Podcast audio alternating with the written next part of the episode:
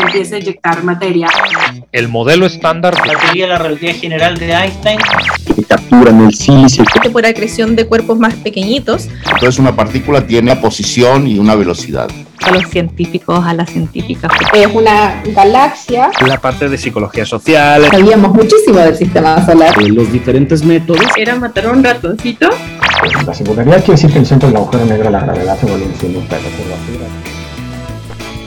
Estás escuchando Roqueando Ciencia, el podcast donde a través de una plática entre amigos buscamos conocer a las y los rockstars que están cambiando el mundo a través de la ciencia.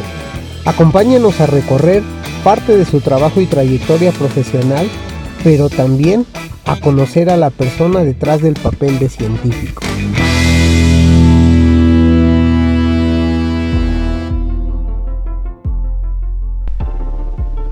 El mundo que nos rodea está lleno de cosas espectaculares. En cualquier dirección donde mires y por supuesto según tus mapas mentales, filtros, contexto, gustos o sesgos si así le quieres llamar, puedes encontrarte con todo tipo de sorpresas. Tú puedes pararte al pie de una montaña y deleitarte con su grandeza y tal vez no la quieras subir, pero te sorprende verla. O puedes subir a la cima y asombrarte con la vista que ésta puede ofrecerte. Puedes andar de viaje por carretera y de la nada detenerte y admirar el paisaje y hacer fotografías de cada lugar que te llama la atención. O de noche también puedes pararte en medio de la nada y estremecerte con los cielos que probablemente jamás has visto.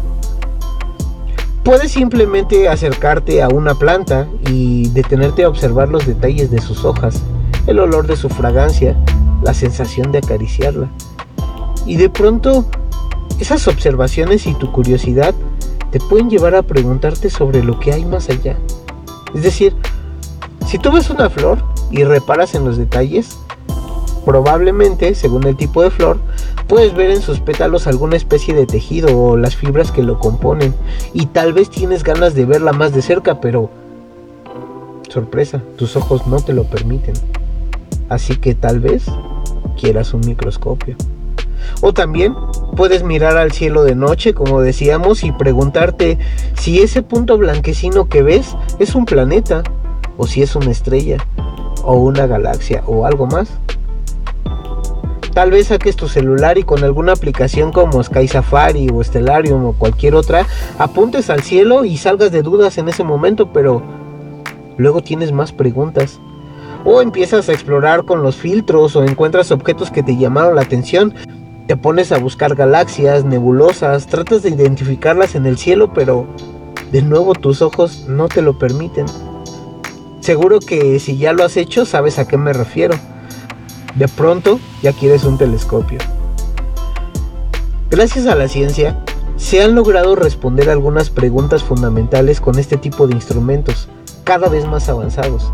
A nivel macro, satélites y observatorios espaciales como el Hubble, el Spitzer, Chandra, el James Webb, o los potentes instrumentos terrestres como el BLT, el GMT, ALMA, LIGO. También se esperan importantes avances con los siguientes instrumentos terrestres como el SKA, el ELT o el LST, o los futuros instrumentos espaciales como el Nancy Grace Roman, el Euclid o LISA. Y no olvidemos la larga lista de misiones espaciales que están por venir. Pero en el otro extremo también ha habido grandes avances. Es decir, a nivel microscópico, con el desarrollo de instrumentos que disparan haces de electrones ofreciendo una mejor resolución. Ejemplo de ellos son los llamados microscopios TEM o SEM, o sea, de transmisión o barrido respectivamente. Incluso tecnología más avanzada como los de fuerza atómica que permiten estudiar, entre otras cosas, propiedades magnéticas y eléctricas de las muestras. Y todos estos elementos son indispensables en el desarrollo, por ejemplo, de nanotecnología. Y aquí pasa algo más curioso. Mientras más profundo queremos ver en lo microscópico, es decir, si queremos observar no solo a nivel atómico, sino a nivel subatómico, necesitamos más energía. Y aquí ya no basta un microscopio. Entran en juego los aceleradores de partículas. La idea básica de los aceleradores consiste en lanzar haces de partículas subatómicas y acelerarlas en rangos cercanos a la velocidad de la luz, para después de cierto proceso ganar velocidad y puedan colisionar, ofreciendo información valiosa para estudiar sus propiedades fundamentales y su comportamiento. Y aunque probablemente te suena el LHC, que es un acelerador de anillos, existen otros como el ESRF, que es un sincrotrón, o aceleradores lineales como los LINAC de Stanford y del CERN respectivamente, donde por cierto no solamente existe el LHC.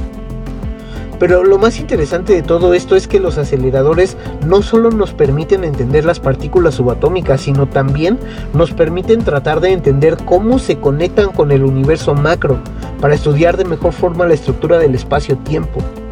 Sin embargo, el problema es que, como mencionábamos antes, para poder ver más profundo necesitamos más energía, muchísima más. Y esto es necesario porque, como sabemos, al principio del universo existe la posibilidad de que las cuatro interacciones fundamentales que conocemos fuesen una sola. Pues en esa etapa el universo operaba en escalas de energía altísimas que no logramos alcanzar. Es decir, la interacción nuclear débil, interacción nuclear fuerte, el electromagnetismo y la gravedad funcionaban en una sola, probablemente. Pero puesto que no hemos podido llegar a esa escala de energías, tenemos que utilizar los marcos teóricos con los que contamos. Y en estos marcos, al tratar de unir al universo micro con el macro, nuestras teorías actuales no encajan. Si bien describen adecuadamente su rango de operación y hacen predicciones muy precisas, al tratar de conectarlos no logran ensamblarse. La mecánica cuántica y la relatividad probablemente tienen un eslabón que no hemos podido encontrar por falta de resolución y tal vez por falta de comprensión dimensional. En arquitectura aprendemos un concepto clave que llaman escala humana y estudiamos cómo aprovechar los espacios y dotarlos de las mejores características posibles para que quienes los habitan disfruten en toda su extensión. En este sentido, aprendemos a conceptualizar nuestro entorno en las tres dimensiones espaciales con las que todos estamos familiarizados, al menos de forma física, descontando la dimensión temporal sobre la que avanzamos hacia nuestro inevitable final, o reincorporación al universo, como lo quieras ver. El tema es que Existen algunas teorías que describen un universo con un mayor número de dimensiones, y no es que de pronto intuitivamente puedas comprenderlo. Si en los números es extremadamente difícil, más aún en la experiencia física. Y aquí es donde hacen su aparición las teorías de cuerdas, que pretenden ser una extensión de las ideas del modelo estándar de la física, llevando las partículas a entenderse como un modo de presentarse según su nivel de energía siendo a nivel bajo una partícula puntual, aunque borrosa, y altas energías como una cuerda que surca el espacio-tiempo. Pero bueno, en cualquier caso, yo no estoy aquí para hablarte de teoría de cuerdas, mucho menos tratar ignorantemente de hacer una serie de analogías que van a ofender tu inteligencia, para explicarte algo que a los físicos más experimentados les ha llevado toda su carrera a tratar de entender. Pero sí que nuestro invitado es uno de esos físicos experimentados que estudian el tema. Y aunque es probable que en este episodio toquemos muy poco sobre eso, salvo la experiencia que nuestro invitado ha tenido en el campo, sí te puedo prometer que al igual que nosotros quedarás con un montón de ideas para ir a leer más sobre el tema. Tendrás más noción de lo que es hacer investigación científica y probablemente te inspires como nosotros compartiendo gustos musicales, literarios y de otra índole con nuestro invitado. Él, él es Gastón Guiribet, es doctor en física, doctor en filosofía, actualmente es profesor en la New York University y sus áreas de trabajo y estudios son física teórica, específicamente agujeros negros, teoría de cuerdas y teoría cuántica de campos. Así que sin más, te dejo con el episodio. Bueno.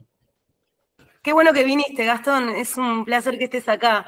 Eh, queríamos conocerte un poquito fuera del, ámbito de, la ciencia, hablar un poquito sobre vos y conocerte, saber qué te acercó a esta disciplina, qué fue lo que te, impulsó en esta búsqueda. Probablemente es la pregunta más trillada del mundo, pero me gustaría partir de ahí. ¿Qué te llevó a estudiar física? Sí, eh, no sé si era más trillada. No, no, no, o sea, me han hecho esta pregunta, pero no tantas veces, así que. Mira, yo te voy a dar dos respuestas. Eh, una, porque todo el mundo tiene un, un mito de origen, es decir, todo el mundo cree recordar, no porque mienta, sino porque a veces construye a posteriori recuerdos y les da significado a ciertos recuerdos que no necesariamente lo tienen. Eh, por ejemplo, todo el mundo, un chico que se dedica a, a, la astronomía, recuerda que de chico miraba el cielo, pero todos los chicos miran el cielo de chico. Entonces solamente uno se detiene en ese aspecto de la vida de uno. Yo también eh, en un momento quería ser Batman o la Mujer Maravilla, no sé, y y no terminé superhéroe. Si hubiese terminado superhéroe, recordaría aquellos saltos en el, en el living de la casa de mis abuelos. Así que uno tiene siempre un, mito de origen que cree, que construye a posteriori. Así que esa va a ser una de mis respuestas. Y la otra va a ser una que me hizo notar mi hermano hace poco, y que quizás sea la original, pero yo no la recordaba. Y digo mi hermano porque mi hermano y yo tenemos la misma edad prácticamente, entonces un año más grande, y los dos terminamos trabajando en cosas muy parecidas. Estudiamos cosas muy parecidas. Entonces, yo lo, que sí puedo decir, estoy seguro, es que yo quise ser científico desde muy chico. Incluso desde mucho antes de saber qué era ser científico. Desde el colegio primario, que nunca había tenido física ni astronomía, había tenido ciencias naturales y me gustaba un poco, creía yo, la química. Tenía un juego de química, me juntaba con mis amigos a hacer experimentos. Me gustaba un poco la electricidad y eso. Eso sí, puedo decir que desde muy chico fue así. Desde, no sé, siete años o algo por Ahora, ¿de dónde sale ese origen? Eh, yo podría, voy a dar primero este mito de origen que creía en algún momento que era la explicación. Es, es una suerte de, intento piadoso por unificar dos visiones del mundo que tenían mis dos padres. Mis dos padres eran personas muy distintas, entre ellos. Mi padre era médico, cirujano, con todo lo, el carácter positivista que, que esta profesión puede tener, ¿no? Abrir y curar lo humano como si fuera un cuerpo motor, ¿no? Esa, esa visión eh, tan, tan, tan, de cirujano, una persona mucho más, eh, no sé, me hablaba desde chico, me hablaba de si era ácido sulfídrico, por qué, no, por qué tenía ese nombre, explicarme que no tenía oxígeno, no sé, era, era de quien yo tomé esas cosas de la química, de, la ciencia dura, aparte el aspecto duro de la ciencia. Por otro lado, mi madre, psicóloga, eh, no muy dada a las matemáticas y eso, pero quizá tenía un costado más, más cultural en, en un sentido común de la palabra, y, y ella sí me, seguía hablando de cosas de astronomía, pero con otro tono, quizás poniendo en el mismo plano aquello de lo que existe y lo que no existe, tan propio de la ficción. Eh. Entonces, un poco mi comunión de esas dos cosas termina siendo mi profesión, porque del salón iluminado de las ciencias, yo me, siento en la mesa más oscura, más conjetural, más especulativa. Y por otro lado, en el terreno de, de, lo, de lo mágico, me, siento entre doctores. Discuto el origen del espacio y del tiempo que hay más allá, pero desde el punto de vista de la ciencia, de lo que se puede decir en un sentido científico. Así que yo tomaba eso como esos dos orígenes esa, comunión, ese intento piadoso inconsciente de unificar esas dos cosas. Pero mi hermano tiene un origen, y ahora va a la segunda explicación, que me parece más prosaico y más cercano a la verdad, menos intelectualizado a posteriori, que es, nosotros teníamos, nosotros no teníamos ningún pariente eh, eh, científico. Eh, mi familia está llena de médicos, por lo general son casi todos médicos, menos mi madre que es psicóloga. Eh, entonces yo no tenía un, tío ingeniero, ni matemático, ni físico, ni químico, ni biólogo, ni, nada de eso. Está bien, había muchos médicos, pero no es lo mismo, porque el approach es distinto, más allá de que se trate de una disciplina científica. Eh, pero había un pariente muy lejano, que era ahijado de mi madre, que una vez lo fuimos a visitar, lo habremos visto dos veces en la vida. Un chico que tenía 18 años, en ese momento nosotros teníamos 5 o 6, y estudiaba ingeniería. Y me acuerdo, me acuerdo bastante vividamente, seis años de tener yo, mi hermano cinco o algo así. Y, claro, mi, madre estaba con sus primas y sus parientes eh, y, pusieron a este chico a cargo de nosotros. Este chico de 18 años que estaba estudiando nos puso en un rincón, nos dio unos lápices, empezamos a dibujar. Y el chico este que estudió ingeniería vivía como en un piso de arriba, que había que subir una escalera caracol, era como una especie de torre.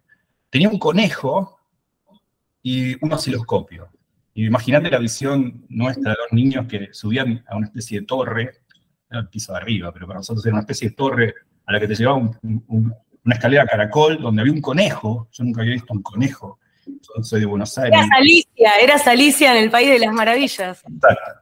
Era Alicia en el País de las Maravillas con un osciloscopio que nunca había visto. Yo tenía seis años. Yo dije, no sé qué es esto, pero yo quiero hacer esto. Y mi hermano dijo lo mismo. Y es así como desde muy chico, mi hermano, luego estudió ingeniería, después mi hermano hizo el doctorado en matemática, eh, es ingeniero y matemático. Y yo me dediqué a la física. estudiamos en el colegio técnico, electrónica. Y yo creo que ese mito de origen de mi hermano es un poco más, más, más adecuado. Que esas, esas serían los dos orígenes. No sé si respondí la pregunta.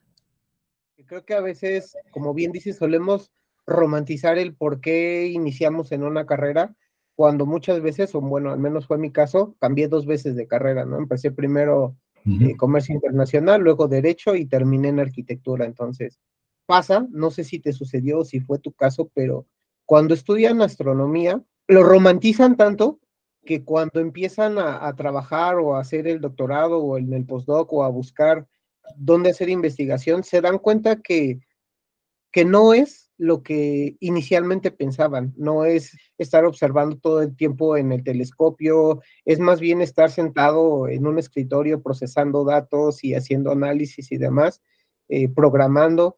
Y entonces suele mucho pasar esa, ese contraste, ¿no? Y, terminan dejando la carrera porque no eran lo que esperaban, Por, eso justamente decía. es, una buena, es, es una buena observación y pasan muchas disciplinas.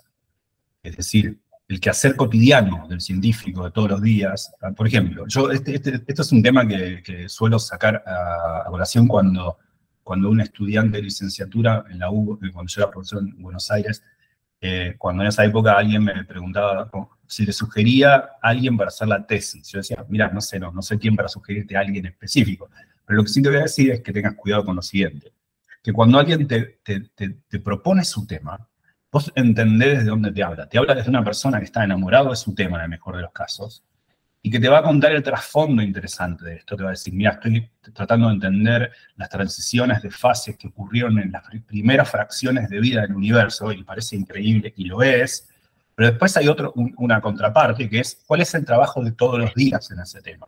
Y el, estudiante se encuentra estudiando ese tema, pero su trabajo cotidiano es hacer data entry, meter un montón de datos en una computadora, hacer simulaciones, que habrá gente que le gusta y gente que no. Entonces hay una suerte a veces de, contraste entre lo que es el trabajo cotidiano y el tema de trasfondo en que uno está investigando. Lo mismo pasa como decís vos en una carrera. Yo quiero estudiar astronomía y uno se imagina automáticamente mirando los astros y tratando de especular eh, cuál es el proceso físico que da origen al fenómeno astronómico que está observando. Pero después uno de repente se encuentra haciendo cálculo numérico, análisis matemático, eh, eh, y, dice, bueno, esto no es lo que me prometieron, ¿no? Esto es, otra cosa que es pastoso, que hay que atravesarla. Bueno, hay que entender que la astronomía también es esa parte. Y una vez se dice, bueno, me equivoqué, hay que cambiar de lugar. Ayer en Coffee Break, que es un podcast que tenemos con unos amigos en España, hablábamos exactamente de este tema. De que hoy en día la vida es tanto más larga que antes. Los tiempos característicos a veces eh, no cambiaron tanto, las carreras universitarias duran lo mismo que antes. y entonces que a veces equivocarse un par de años no es tan importante. O sea, si uno tiene un hijo que de repente empieza una carrera y dice, mira, me di cuenta que por acá no es, hay que presionar ese cambio, hay que dejarlo. Hoy en día perder tres años a esa edad no es mucho. Perderlos a los 60 es otro tema, pero perder tres años en ese... Eh, eh, primero que no es perderlos, no siempre aprende algo. Pero a veces está bien esos cambios. Y esos cambios son, como decís vos, naturales. Uno se mete en un tema y después se da cuenta, no, pero no era esto lo que yo quería.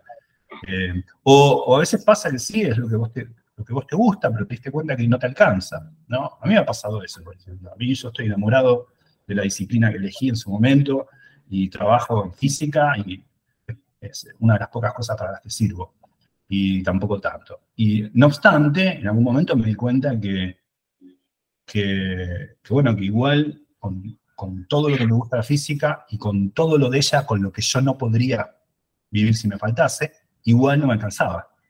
Es decir, por eso estudié más filosofía después y, también, también filosofía. Es decir, a veces también puede pasar eso, que no es que uno se decepcione o se, o se haya confundido, sino que igual lo que va a buscar ahí encuentra algo, pero no todo.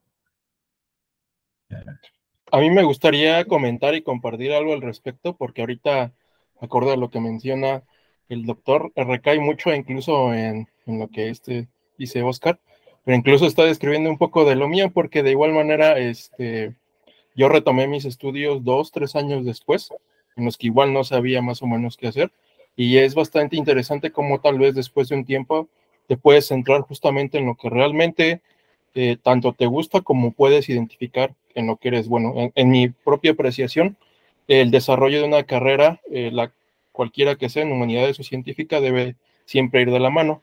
Pero, por ejemplo, a mí me resuena mucho lo que está diciendo el doctor, porque justamente ahorita podríamos brindarlo hasta como consejo para los jóvenes que están o por decidir una carrera o ya están propiamente en su carrera, ¿no?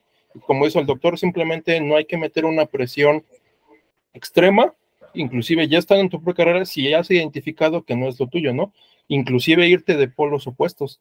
Yo, por ejemplo, eh, comencé el bachillerato estudiando, pretendiendo estudiar para programación, justamente porque quería estudiar carreras orientadas a los sistemas computacionales o temas este, físicos también.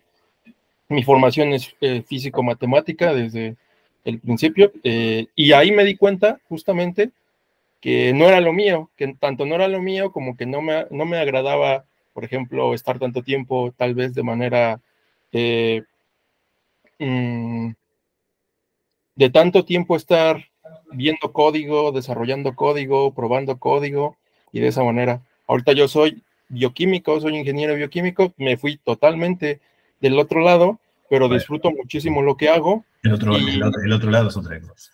Ajá, y me di cuenta de que, que, me encanta, de que soy bueno, que no sé, es fantástico de comprobar que pueden compaginarse las dos cosas y simplemente por pues darme un tiempo, desarrollarme en el campo en el que creía que más bien era bueno y, y contemplarlo, pues ya me dio la pauta para, para hacerlo. Entonces, solamente comento esto para hacer énfasis en lo que comenta el doctor, no, que, sí, no estoy totalmente de acuerdo. Sí.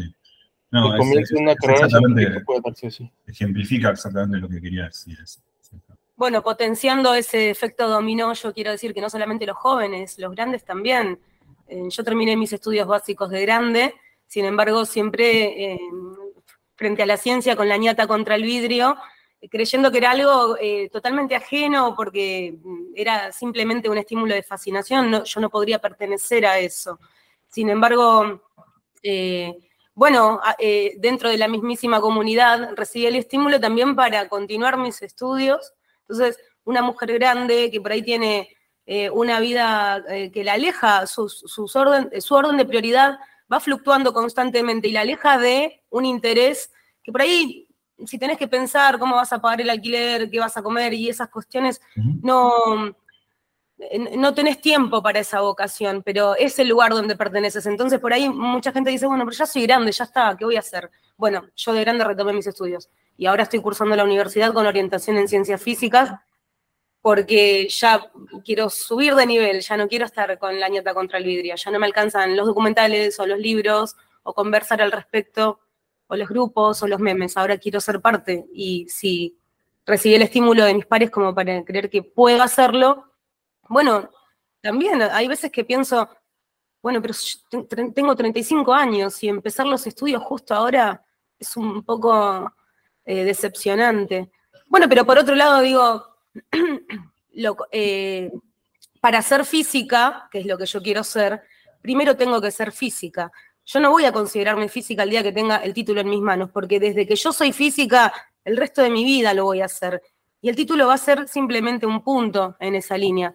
Entonces yo, si puedo ver el mundo con ojos de físico, eh, el resto es información que voy tratando de saber administrar, obviamente, y de aplicarlo en mi propio espíritu, no es algo que está externo a mí, que yo voy, me siento, estudio un rato, después sigo con mis cosas, vuelvo, no es independiente, está dentro mío, yo veo las cosas de esta manera, entonces, em, eh, con, esa perspectiva me pude como vencer el, el digamos, la decepción que te da ser grande y, ir, ¿no? Veo a mis compañeros que por ahí son jóvenes, que tienen toda la oportunidad y decís, bueno, pero no importa porque el cerebro de alguien grande también es como el de un niño. Eh, en un día o en una experiencia aprende muchas cosas y también se va reestructurando. Vos haces una carrera que no te gustó durante dos años.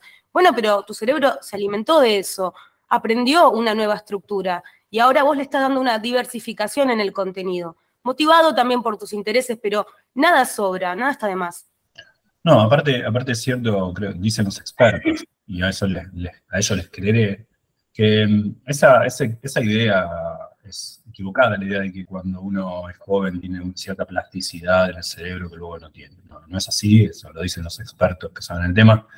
Lo que sí es cierto es que cuando uno es más chico, a veces por la necesidad, por el tiempo que tiene, por otras cosas, uno absorbe de otra manera, pero no porque sea una capacidad intrínseca del cerebro eh, eh, absorber más de, chicos. Si uno tiene las condiciones adecuadas para estudiar eh, de grande y la motivación para hacerlo es exactamente igual en cuanto a las actitudes.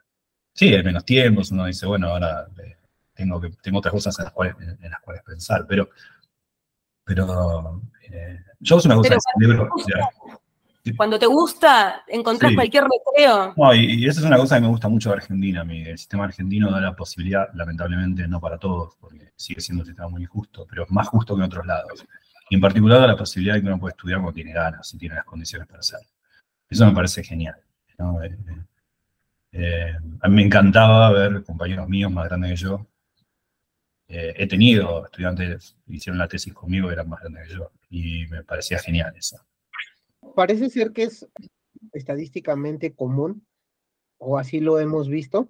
La mayoría de los físicos con quienes hemos tenido oportunidad de hablar terminan también estudiando filosofía. ¿Cómo es que, te vas por ese camino, no? Bueno, primero hay que, tener cuidado con tu primera afirmación. Quizá hay un sesgo en a quién invitas. Puede ser eso también. Tal vez. La, mayoría, ¿no? Digo, porque la mayoría de los físicos que yo conozco no estudiaron filosofía y no les interesa. Mira, te, voy a decir más. Yo conozco muchos físicos que son filósofos o que de alguna manera se dedican a la filosofía. Pienso en Gabriel, Catriel, Gabriel Catren, que es el ejemplo por antonomasia, un filósofo que trabaja en Francia, que lo admiro mucho como físico y como filósofo. También está Gustavo Romero y otras personas. Ahora, eh, lo que sí puedo decir es que todos nosotros nos dedicamos a preguntas muy fundamentales dentro de la física. Si una persona se dedica a otra, subdisciplina dentro de la física, está interesado en las propiedades de los materiales, quizá tenga más distancia, eh, no necesariamente, pero uno ingenuamente diría tiene más distancia con el tipo de preguntas que el mismo individuo se puede hacer y que tanto la filosofía como la física pueden, a las que pueden contribuir. Eso por un lado cierto. Eh, pero también reconozcamos que hay una contraparte a eso. Eh, así como es cierto que muchos filósofos, eh, físicos y filósofos eh, estudiaron las dos cosas, hay que decir que la física, y esto es muy triste para mí, es el único ámbito en el cual el adjetivo filosófico se usa de manera peyorativa también. Lo cual eso es algo contra lo que hay que luchar. no, eso es filosofía, como si fuese, de eso no se habla. Eso lo habrán escuchado ustedes, si habrán hablado con algunos científicos también. quizá no con la gente que ustedes entrevistan, pero pero eso también se usa. Así que no es tan cierto que todo, que hay una inclinación en la mayoría, ni siquiera la mayoría de los físicos. Sí en algunos, y sí algunos que se dedican a ciertas áreas. Y uno está eh, investigando la teoría general de la relatividad, y habla del aspecto dinámico del entramado espaciotemporal, que nos hace repensar las nociones de tiempo y espacio, aún en el seno de la física clásica. Cuando uno está hablando de cuáles son los últimos constituyentes de la materia, cuál es el origen del universo, o al menos qué sabemos de él. Eh, entonces, bueno, ese tipo de preguntas tienen su costado en la filosofía. En su momento, hasta fines del siglo XVIII, vamos a decir, eh, pertenecían ambas a la misma disciplina, era la filosofía natural. Y luego se fueron separando, sin dejarse de llamar por teléfono cada tanto. Así que no es extraño que, si ustedes entrevistan a Gabriel Catrén, a Gustavo Romero, Mauricio Leston, a, esa gente, eh, hayan, sido de manera más o menos formal, eh, hayan estudiado las dos disciplinas.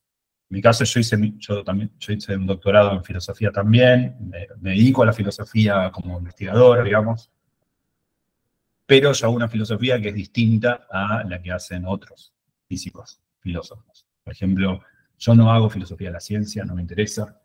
Eh, me parece, está bien hablar de ese tema cada tanto, pero yo hago filosofía de otro tipo, ciertamente relacionada con las mismas preguntas sobre el espacio, el tiempo y preguntas ontológicas.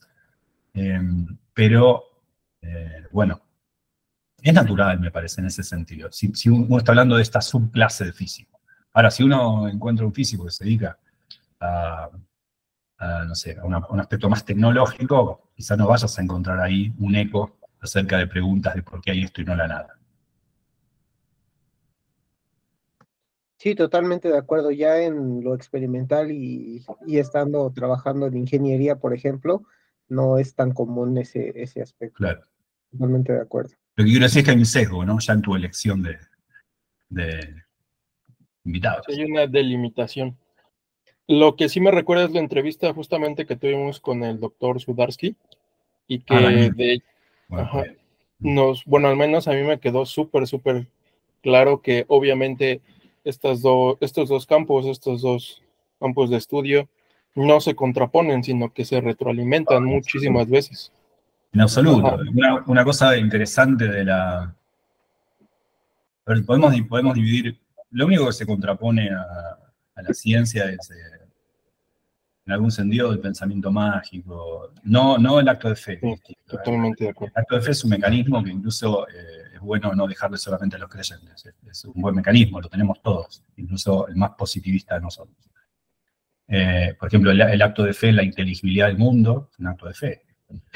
Pero bueno, dicho esto, eh, la disciplina, hay disciplinas que son, no son ni, ni opuestas, ni, ni tampoco transversales. Es decir, que son, tienen cierta, son, eh, no son paralelas, pero tienen cierta proyección una sobre la otra, como la filosofía y la física.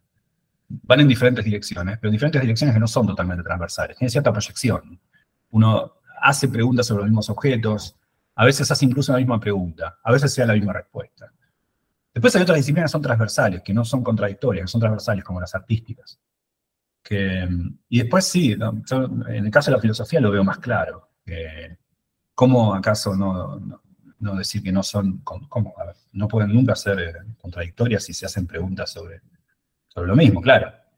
Eh, yo creo, y ahora para, ser honesto también, hay preguntas que solo la física puede responder. Y si la filosofía las responde satisfactoriamente, es porque esa parte de ella se volvió física. Es decir, eh, hoy en día creo que la filosofía no puede desconocer lo que la física tenga para decir sobre el tiempo y el espacio. No estoy diciendo que la física diga todo sobre el tiempo y el espacio, pero ciertamente lo que la física diga sobre el tiempo y el espacio tiene que ser incorporado en, cualquier, programa filosófico que discuta de estos entes, sin duda, porque es la física la que nos ha mostrado ser la disciplina más fructífera a la hora de responder preguntas tales como eh, cuál es el origen del universo. No, estoy diciendo que la física tenga una respuesta acabada sobre eso, pero ciertamente es donde la disciplina que mejor se acercó a esa pregunta. Hoy en día hay incluso preguntas en la física, sus respuestas pueden ser muy especulativas y algunos las consideran incluso no científicas. Por eso no me interesan esas clasificaciones o demarcaciones epistemológicas, no me interesan. Lo que me parece es que hoy en día que la física se puede hacer preguntas, como se hacía Leibniz, acerca de por qué hay esto y no otra cosa. Lo que en física recibe el nombre de problemas de naturalidad, hipótesis del multiverso, el principio antrópico. Hay muchos físicos que no les gusta esto, otros sí. Lo importante es que la física encuentre el lugar donde hacerse esas preguntas y tratar de responderlas. Entonces, eh, ¿son preguntas metafísicas? Bueno, ahora ya no lo son, por definición. Si Andrónico de Rodas había puesto esto en el libro que le excedía la física aristotélica, hoy en día lo va a tener un poco más acá. Son preguntas que eran privativas de lo, de lo, metafísico y ya no lo son. Hoy en día encuentran un lugar al menos. Después podemos debatir quién, quién, quién considera esto que es parte de la física o no, pero encuentran su lugar en la disciplina física. Así que lo que quiero decir con esto es que yo creo que en este sentido hay una jerarquía en, este tipo de problemas, acerca de lo que la física tiene para decir sobre el espacio, el tiempo, el origen del universo, las propiedades de la materia, eh, incluso las teorías sobre las diferentes estructuras del espacio, que nacen de, la manera moderna en el siglo XVII. ¿no? El espacio relacional el, el, el newtoniano. Yo creo que sobre todo eso, eh, la física es la que tiene la última palabra hoy en día. Claro, la filosofía ah, em, tiene la pregunta, ¿no? La física es nuestra mejor herramienta para encontrar la respuesta, pero sobre todo la filosofía nos enseña a preguntar y creo que esa es su participación fundamental, saber preguntar. Porque puedes tener todas las herramientas, pero si no sabes cómo direccionar tu búsqueda a través de las preguntas, eh, mm. no sabes, estás parado, estás perdido. Sí, yo, yo prefiero ir a esas fiestas. Es decir, lo que quiero decir es, me siento mucho más a gusto con filósofos que como, con físicos, debido, a pesar de que yo soy sobre todo un físico, no un filósofo, eh, debido a la actitud que tienen acerca de la pregunta. Eh, la, apertura que tienen acerca de lo que puede ser preguntado, de que no hay un límite, un cutoff acerca de hasta dónde ahondar con la pregunta. Una cosa que sí uno encuentra en los científicos a veces, hay un límite para eso, hay una limitación. Esa es una de las cosas que me gusta, la actitud filosófica de la, con, la pregunta. Lo que no me gusta de la actitud filosófica, sobre todo, es eh, los postmodernos y todos esos seres desagradables, que es em, el, el, énfasis en que lo importante es la pregunta y la respuesta. No, no, no, es joder. O sea, si vos verdaderamente estás interesado en la verdad, tenés que buscar la pregunta y al menos conjeturar su existencia y no, bueno, no hay hecho solo interpretación, un montón de estupidez. no, no, no, no, no todo es discurso, no, no, caigamos en la, en, la, en la pereza intelectual, porque yo creo que poco más que eso hay ahí.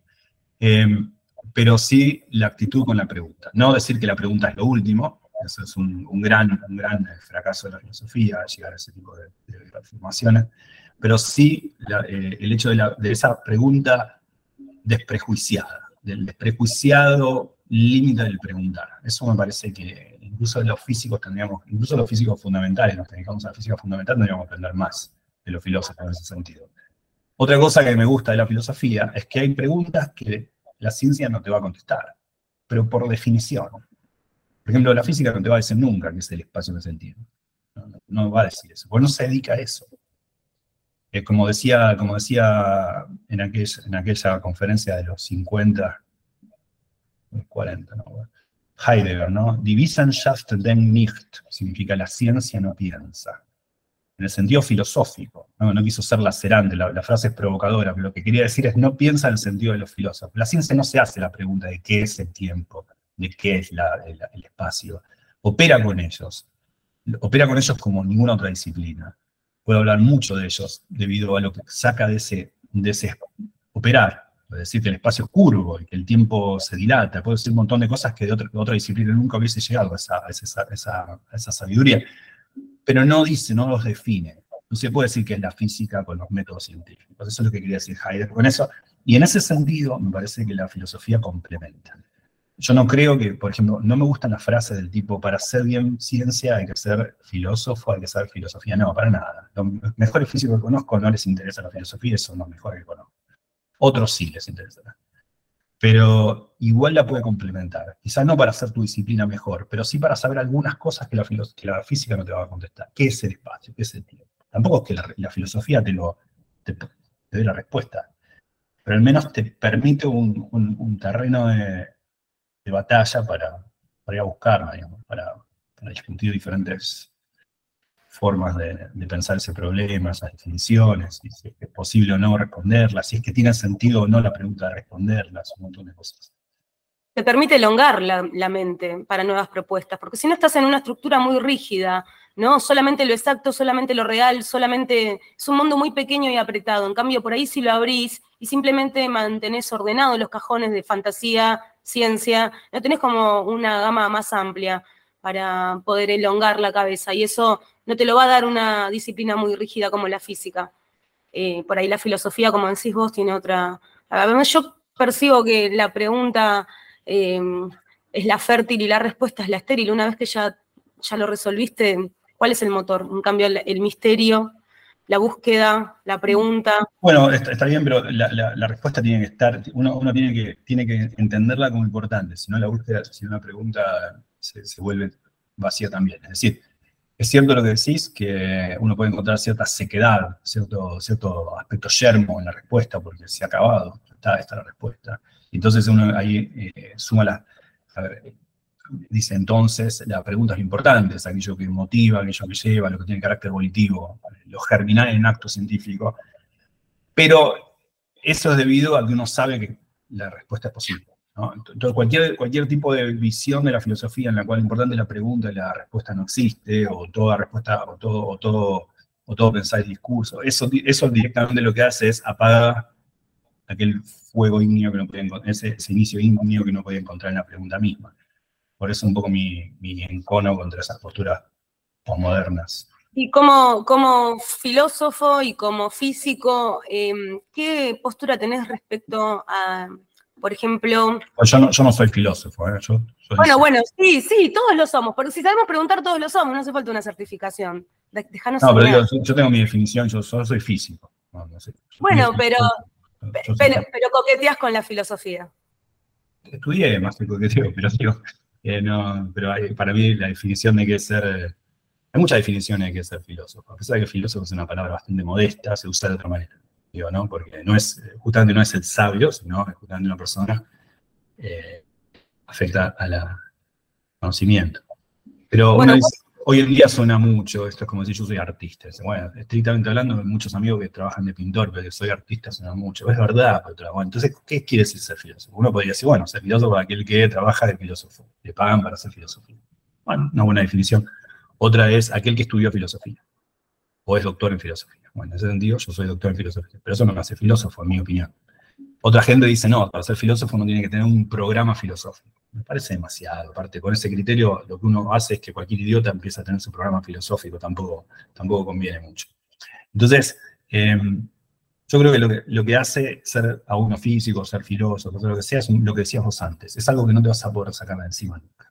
Son esos prismas que hacen carne en uno y que con, con los que vas a ver el mundo. Yo no podía nunca ver el mundo de una forma en la que no lo veo un físico. Eh, eh, de alguna manera uno se vuelve, usando también a freudiano, la física se vuelve tu tirano. Se vuelve, se vuelve, se vuelve parte de uno. O sea, esa forma de ver la física, así el mundo no lo, vas a poder nunca más. Yo no tengo esa visión de filósofo. bueno, bueno, pero, pero más o menos ahí, como dijiste vos, eh, tiene una proyección, ¿no? tampoco se aleja tanto. Entonces, ¿Cuál es tu visión de, por ejemplo, temas como el principio antrópico participativo? Que es un tema bastante controversial, ¿no? Porque es como... Sí, mira, a ver, vamos, al principio antrópico para, por si alguien acaso no, no sabe de hablando.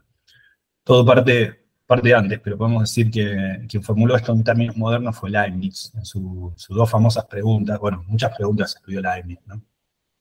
Quizá lo más famoso de Leibniz era su intento por responder una pregunta que no es de él, sino escolástica, que es eh, la pregunta por el, enigma del mal. ¿Por qué? Esto se relaciona un poco, ¿eh?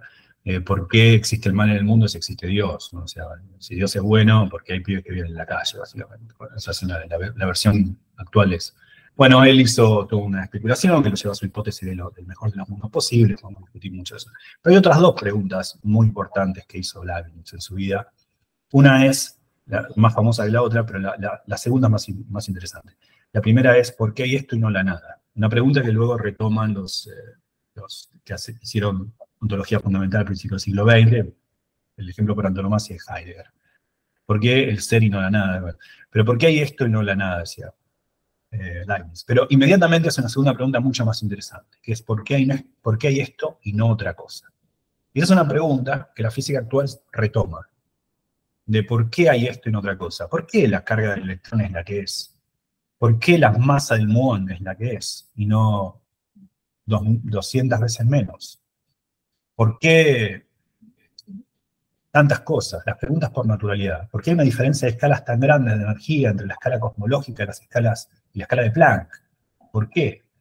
Bueno, un intento por responder esa, pregunta es lo que se conoce como la teoría del multiverso o y también está relacionado con el principio antrópico. están relacionados los dos, que es, no hay un porqué. Quizá acaso en diferentes partes del universo se den diferentes regiones, diferentes dominios, que llamamos universo, donde diferentes regiones tienen físicas distintas.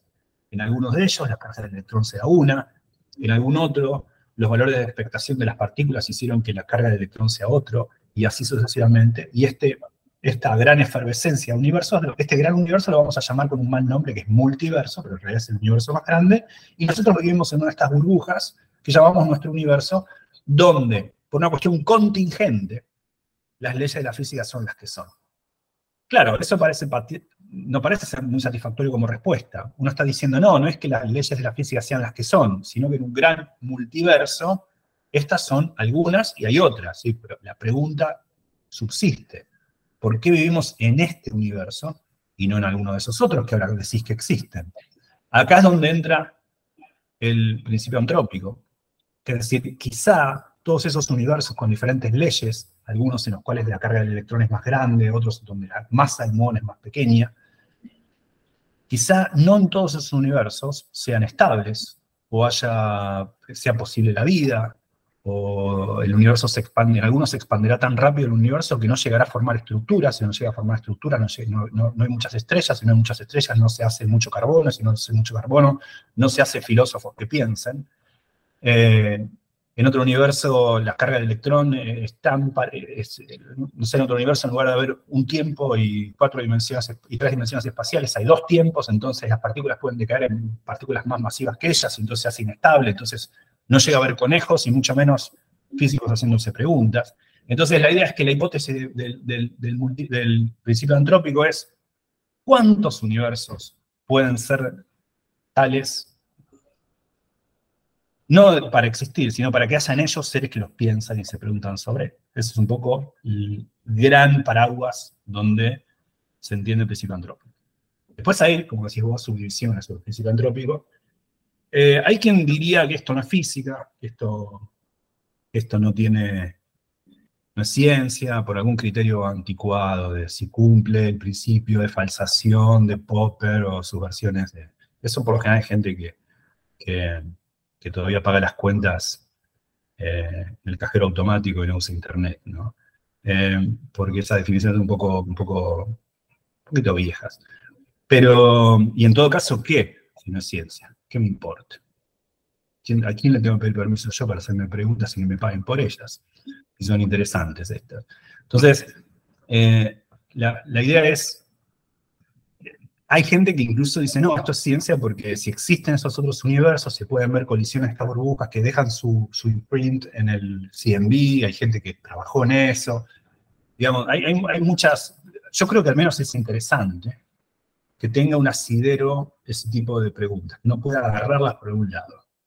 Que, uno pueda decir, mira, me voy a hacer preguntas de si es, cuántos universos posibles existen que puedan ser pensados por un ser inteligente que se pregunte por su razón de ser me parece una pregunta, una, El principio antrópico, a mí en ese sentido me parece muy interesante. Yo durante mucho tiempo no fui muy afecto a la teoría del multiverso, el principio antrópico, pero por una cuestión distinta. Decía, me llamaba Miguel Virasoro, un gran físico que murió hace poco, se reía de mí con esto y me decía que yo era un espinosista, porque yo albergaba un poco todavía esa, esa concepción que los físicos que hacíamos teoría de cuerdas, que hacemos teorías de cuerdas y sistemas, hasta la década del 90 era bastante más común esta actitud, que era, no, hay una sola teoría posible y si trabajamos mucho vamos a encontrar cuál es y eso va a explicar absolutamente todo.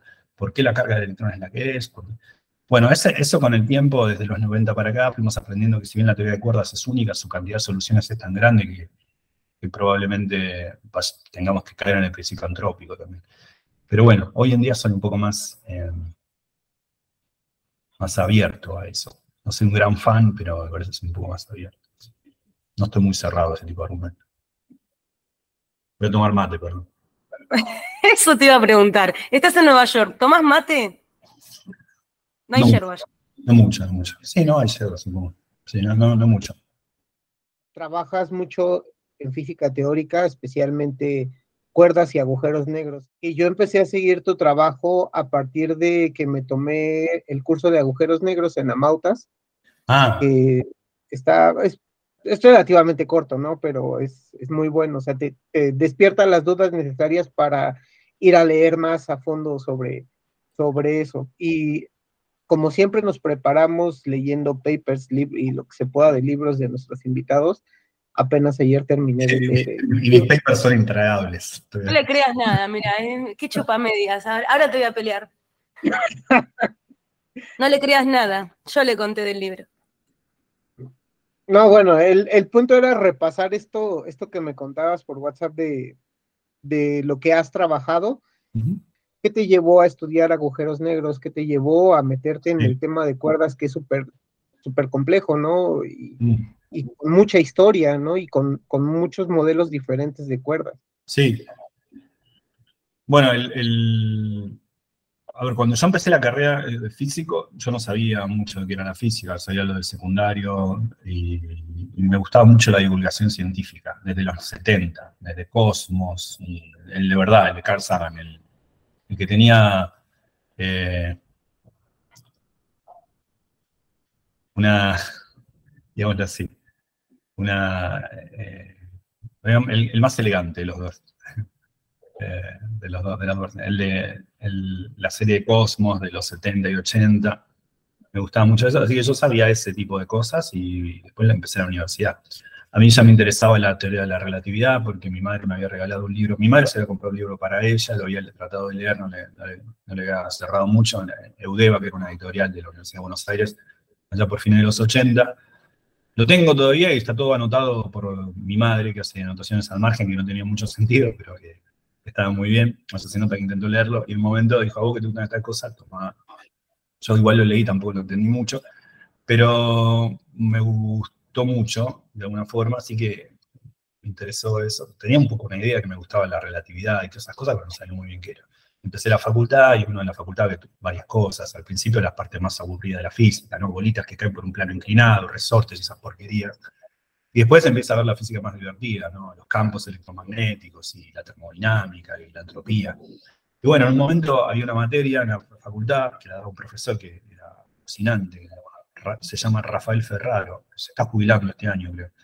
Rafael tiene un libro muy bueno en Springer Verlag sobre teoría de la relatividad, un libro técnico. Bueno, él, daba dos cursos de relatividad en esa época, ahora se da uno solo. En esa época había un curso de relatividad especial y un curso de relatividad general. Relatividad especial se veía en otras materias también, pero había un curso también extra solamente para eso, un curso optativo. Yo hice esos cursos y cuando aprendí, estoy hablando de los principios de los 90, mediados de los 90, cuando vi esos cursos dije, uh, esto está buenísimo, en particular está la, los agujeros negros. Ese fue un año epifánico, porque fue el mismo año en el que cursé la materia teoría cuántica de campos y física de partículas, que se llama, en la UBA se llama estructura de la materia 4. Y todo eso me pareció increíble. Dije, bueno, va por acá, ¿no? Eh, aparte, a mí siempre me gustó la física experimental, porque yo soy técnico en electrónica y me gustan mucho otras cosas, pero no me satisfacía todo, tanto. Me parecía poco desafiante en algún sentido. Me parece muy interesante, muy lindo, pero de alguna manera me decía, no, hay como preguntas más fundamentales que me, me gustan hacer. Entonces, eso fue un poco un duelo, porque a mí la física experimental me gustaba mucho, me gustaban mucho los laboratorios. Eso. Pero bueno, decidí un poco estudiar agujeros negros. Lo que pasa es que en, ese momento me enteré que la teoría de la relatividad general era incompatible con la mecánica cuántica.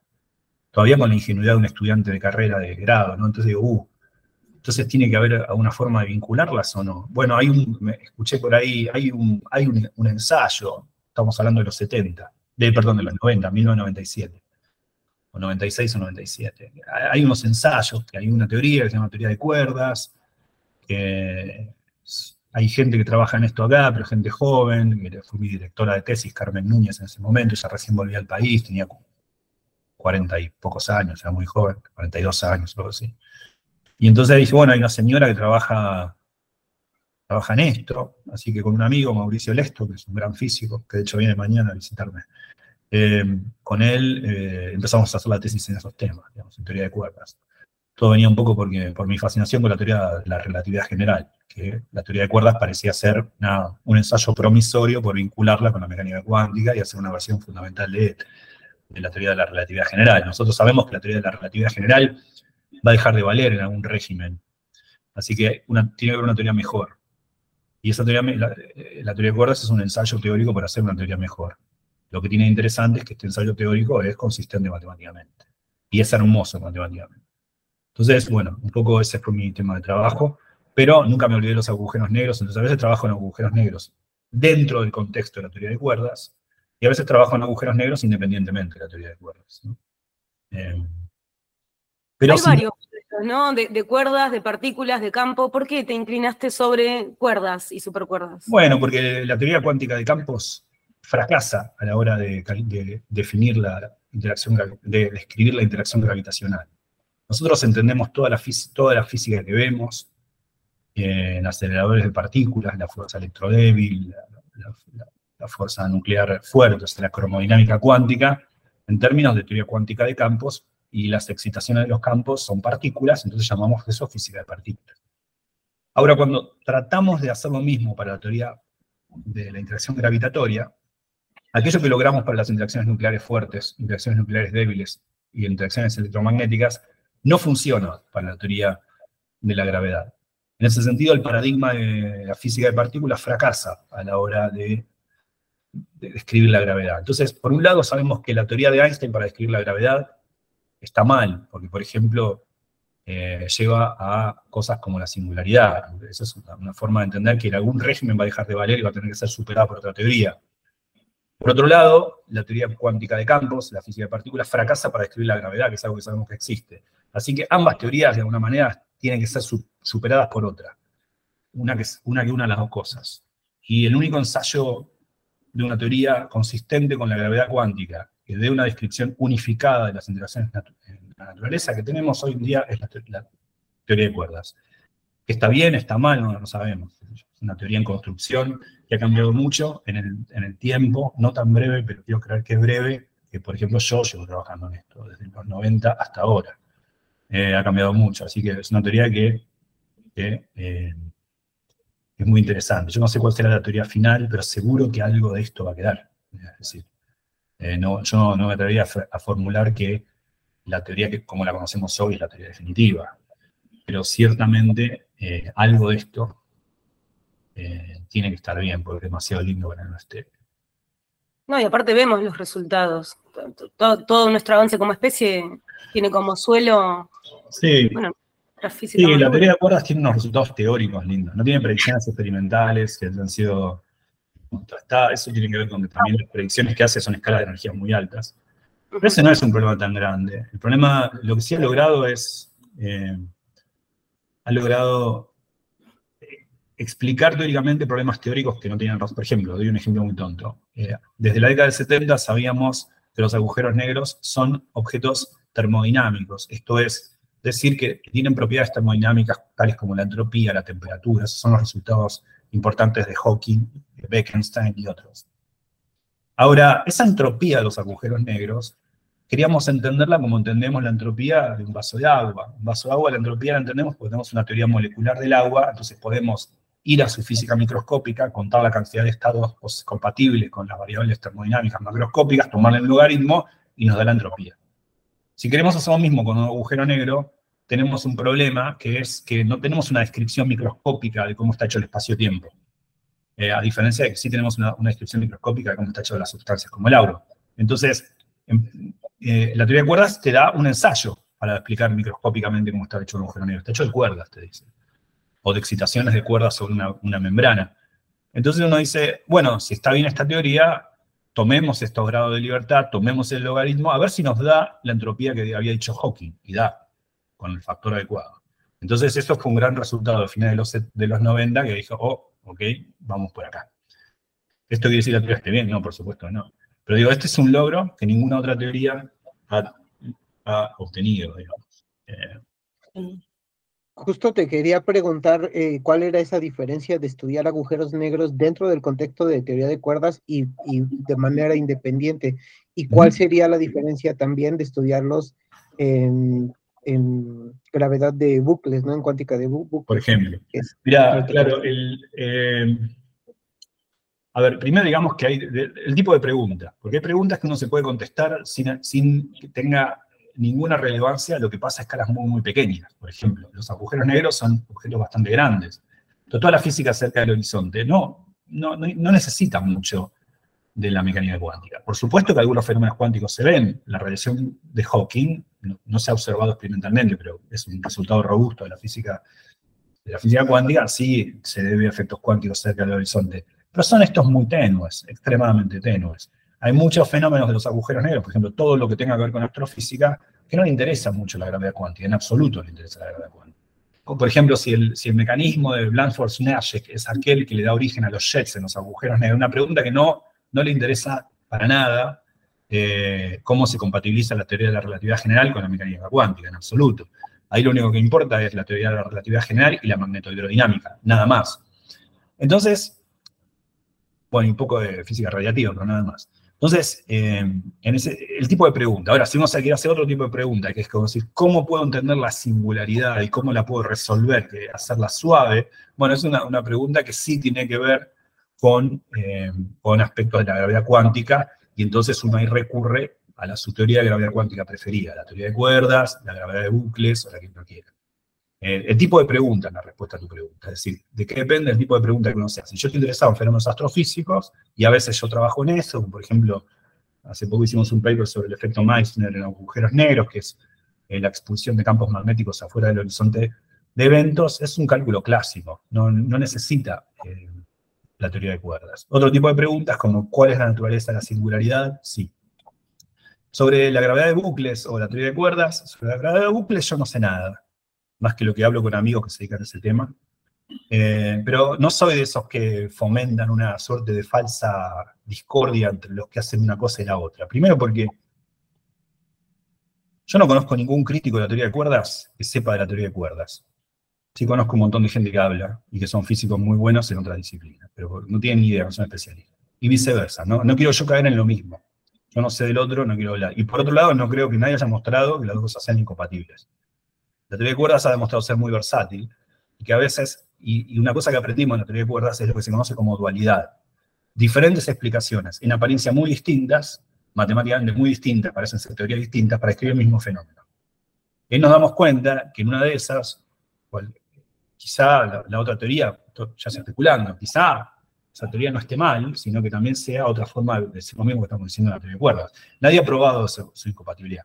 Así que yo no voy a abonar a esa falsa dicotomía ahí.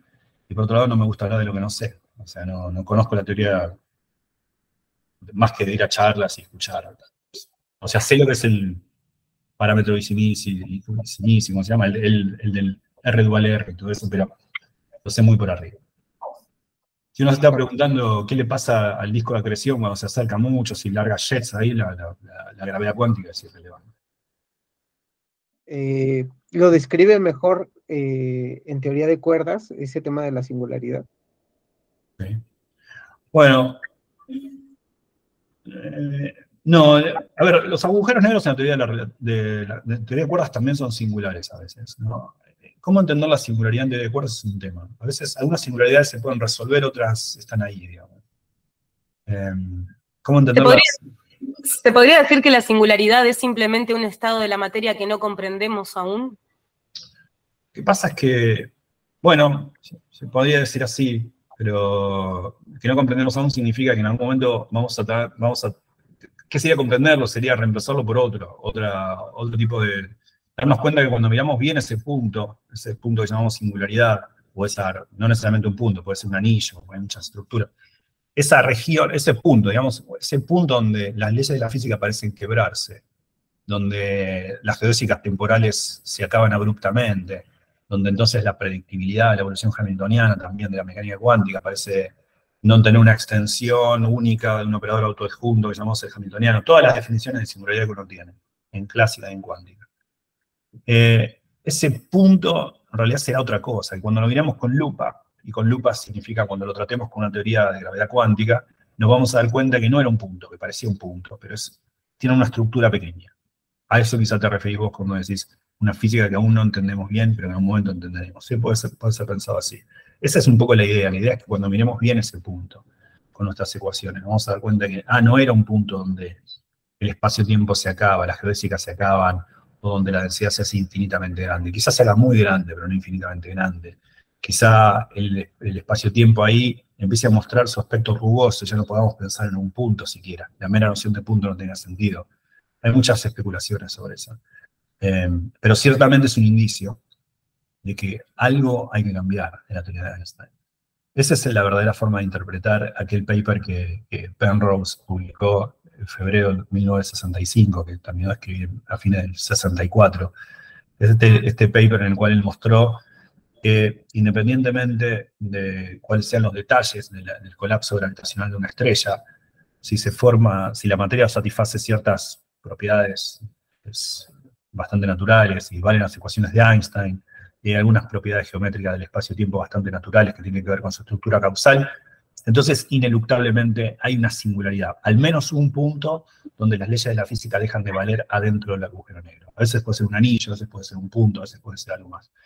Em, ¿Qué nos está diciendo eso? ¿Que, tenemos que tomar que esos, que, esos, que esos puntos están ahí? No. Nos está diciendo que alguna de las hipótesis tiene que no valer. Y una de ellas es las ecuaciones de Einstein. Quizá las ecuaciones de Einstein valen para cuerpos grandes, pero cuando querés ver un punto tan pequeño, hay unos términos que nunca conociste, pero que están ahí y ahí empiezan a ser importantes en tus ecuaciones. Estás tirando algo. Hay que corregir esa teoría. Eh, Mira vos. Eh, bueno, eh, sobre todo que mm, creo que lo, lo principal acá sigue siendo el espacio y el tiempo, ¿no? Y esa propiedad granulosa que ahí e, está en su máximo esplendor. Eh, yo escuché algo mm, revelador, mm, que es que el espacio es materia, un tipo de materia que aún, bueno, mm, no conocemos, entre comillas, como si conociéramos algo fuera de nuestra escala realmente, ¿no? Más allá de las matemáticas, que son una herramienta abstracta. Eh, ¿qué, podrías hablarnos de esto, de que el espacio es un tipo de materia? Bueno, en algún sentido, hay, dos sentidos que le puedo dar a esa frase. Uno es, eh, desde Einstein, estos clásicos, voy a dar un, sentido que le podemos dar a esa frase desde el punto de vista clásico y un sentido que le podemos dar desde, el punto de vista cuántico. Desde el punto de vista clásico es desde 1915, 1915 noviembre de 1915, que tenemos la teoría general de la relatividad. La teoría general de la relatividad eh, que se fue, se fue construyendo en fascículos, había resultados preliminares, pero en noviembre de 1915 tenemos la versión definitiva, sacando con un agregado un término que le agregó en febrero del 2017. Las ecuaciones de Einstein nos dicen que el entramado espacio-temporal es dinámico y que la gravedad es la curvatura del espacio. Es decir, que, ya no entendemos desde Einstein la, la, fuerza gravitacional entre un astro y su satélite como una fuerza newtoniana entre ellos, sino que lo entendemos como curvatura del espacio. Esto es, el espacio se curva en torno al astro gravitante, y entonces el satélite ve ceñida su trayectoria a esa curvatura, y entendemos ahora la interacción gravitacional, en particular el orbitar, como eh, curvatura del espacio.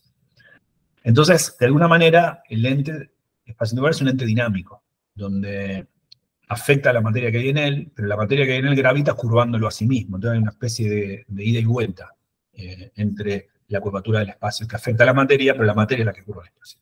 Entonces, esa es una forma en la que uno podría decir, bueno, estás diciendo vos que el espacio-tiempo es como un ente dinámico que tiene su propia estructura, incluso puede propagar sus ondas, que hoy medimos desde, desde septiembre de, 2015 con LIGO, y ahora con Viro y Cagra, con detectores gravitacionales podemos medir, tiene su propia, su propia olas, su propio oleaje, oleaje Así que podemos hablar en ese sentido de un ente material, si se quiere. pero, hasta acá es una analogía. Ahí, ahora vamos al otro. En, el contexto de mecánica cuántica, también hay otro sentido en el que podemos dar a esto, que es, habíamos dicho que todas las interacciones están explicadas por partículas.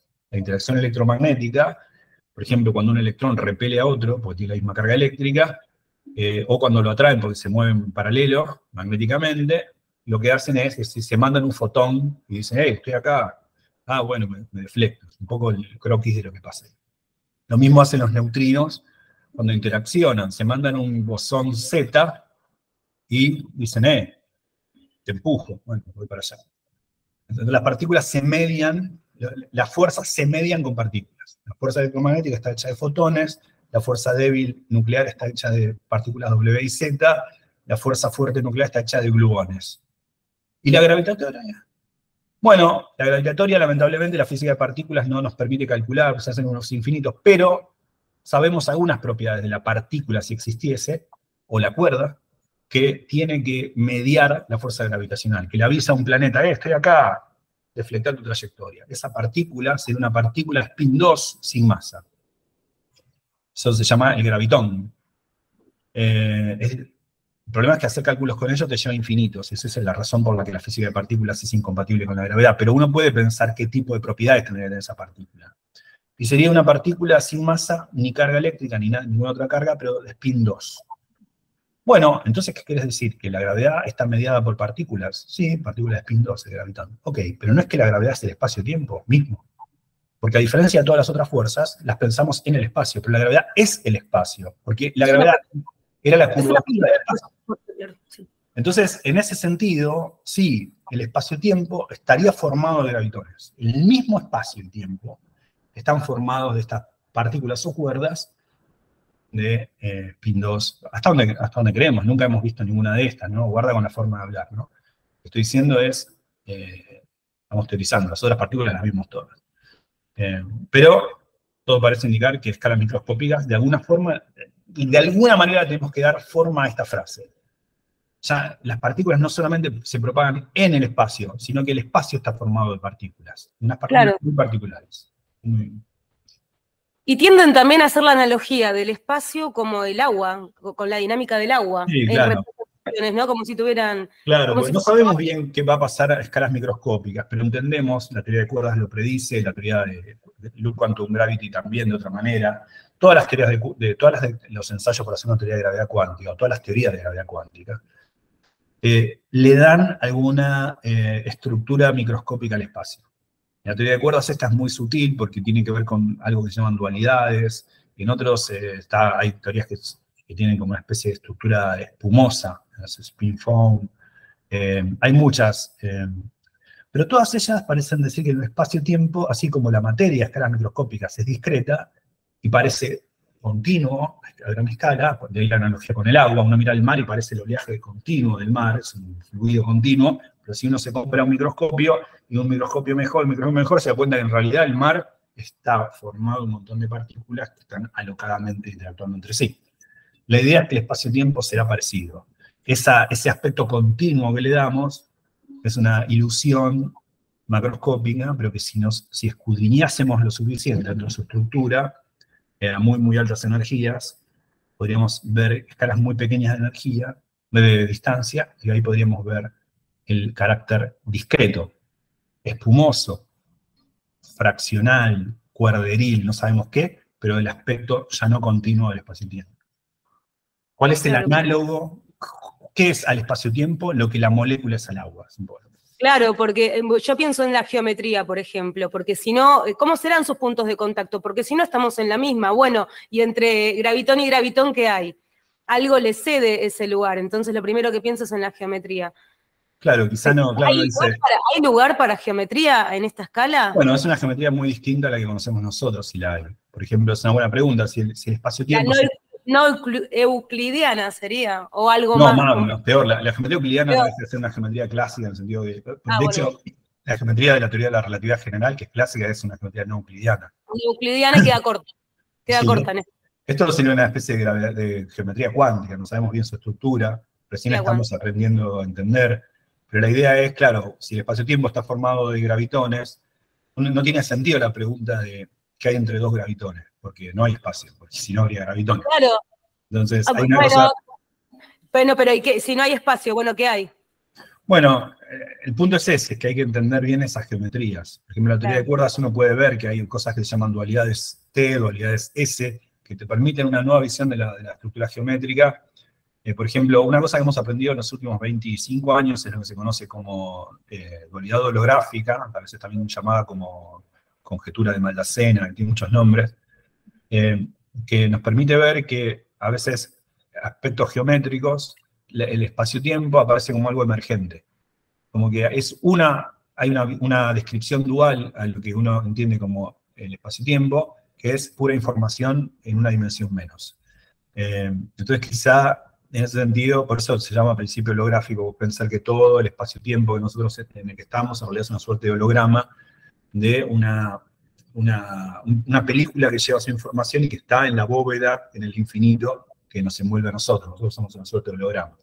Esto que parece un disparate tiene su, su correlato matemático muy preciso y muchos trabajamos en eso, pero esa es una, una forma de alertarnos de, oh, cuán distinto puede ser pensar en el espacio como algo emergente, como algo no fundamental, eh, es algo que nos alerta, oh, guarda, lo que creemos fundamental, uno diría el espacio, la dimensionalidad de este, su continuidad, podría ser en realidad algo emergente. Podría ser que esto que consideramos un espacio-tiempo continuo y, tres-dimensional, no sea sino una forma dual de entender algo que existe grabado en una película en su borde, del cual nosotros, para, según la cual nosotros somos una suerte de ilusión. Eh, es un poco... Dicho, dicho así suena pseudocientífico, pero créanme que hay un correlato matemático muy preciso, que uno puede hacer cálculos de una forma y de la otra, y es lo mismo. Eh, un montón de... Claro, y tiene que ver también con la forma en la que nuestro cerebro trata de interpretar la realidad, porque nosotros en, ciencias duras como en, esta disciplina, le exigimos un poco más a nuestro cerebro para lo que está preparado, que es para sobrevivir. Eh, el cerebro eh, se encarga de funciones, a ver, para preservarnos, y no necesitamos para preservarnos saber de mecánica cuántica. Entonces, estamos exigiéndole un poquito más. Bueno, no, no sabemos, mira. Yo podría, déjame especular con esto. A ver. Uno, podría, imagínate dos monos que están pegando en una piedra y uno empieza a hablar, ¿no? Y le dice a los demás, ¿por qué no hablan conmigo?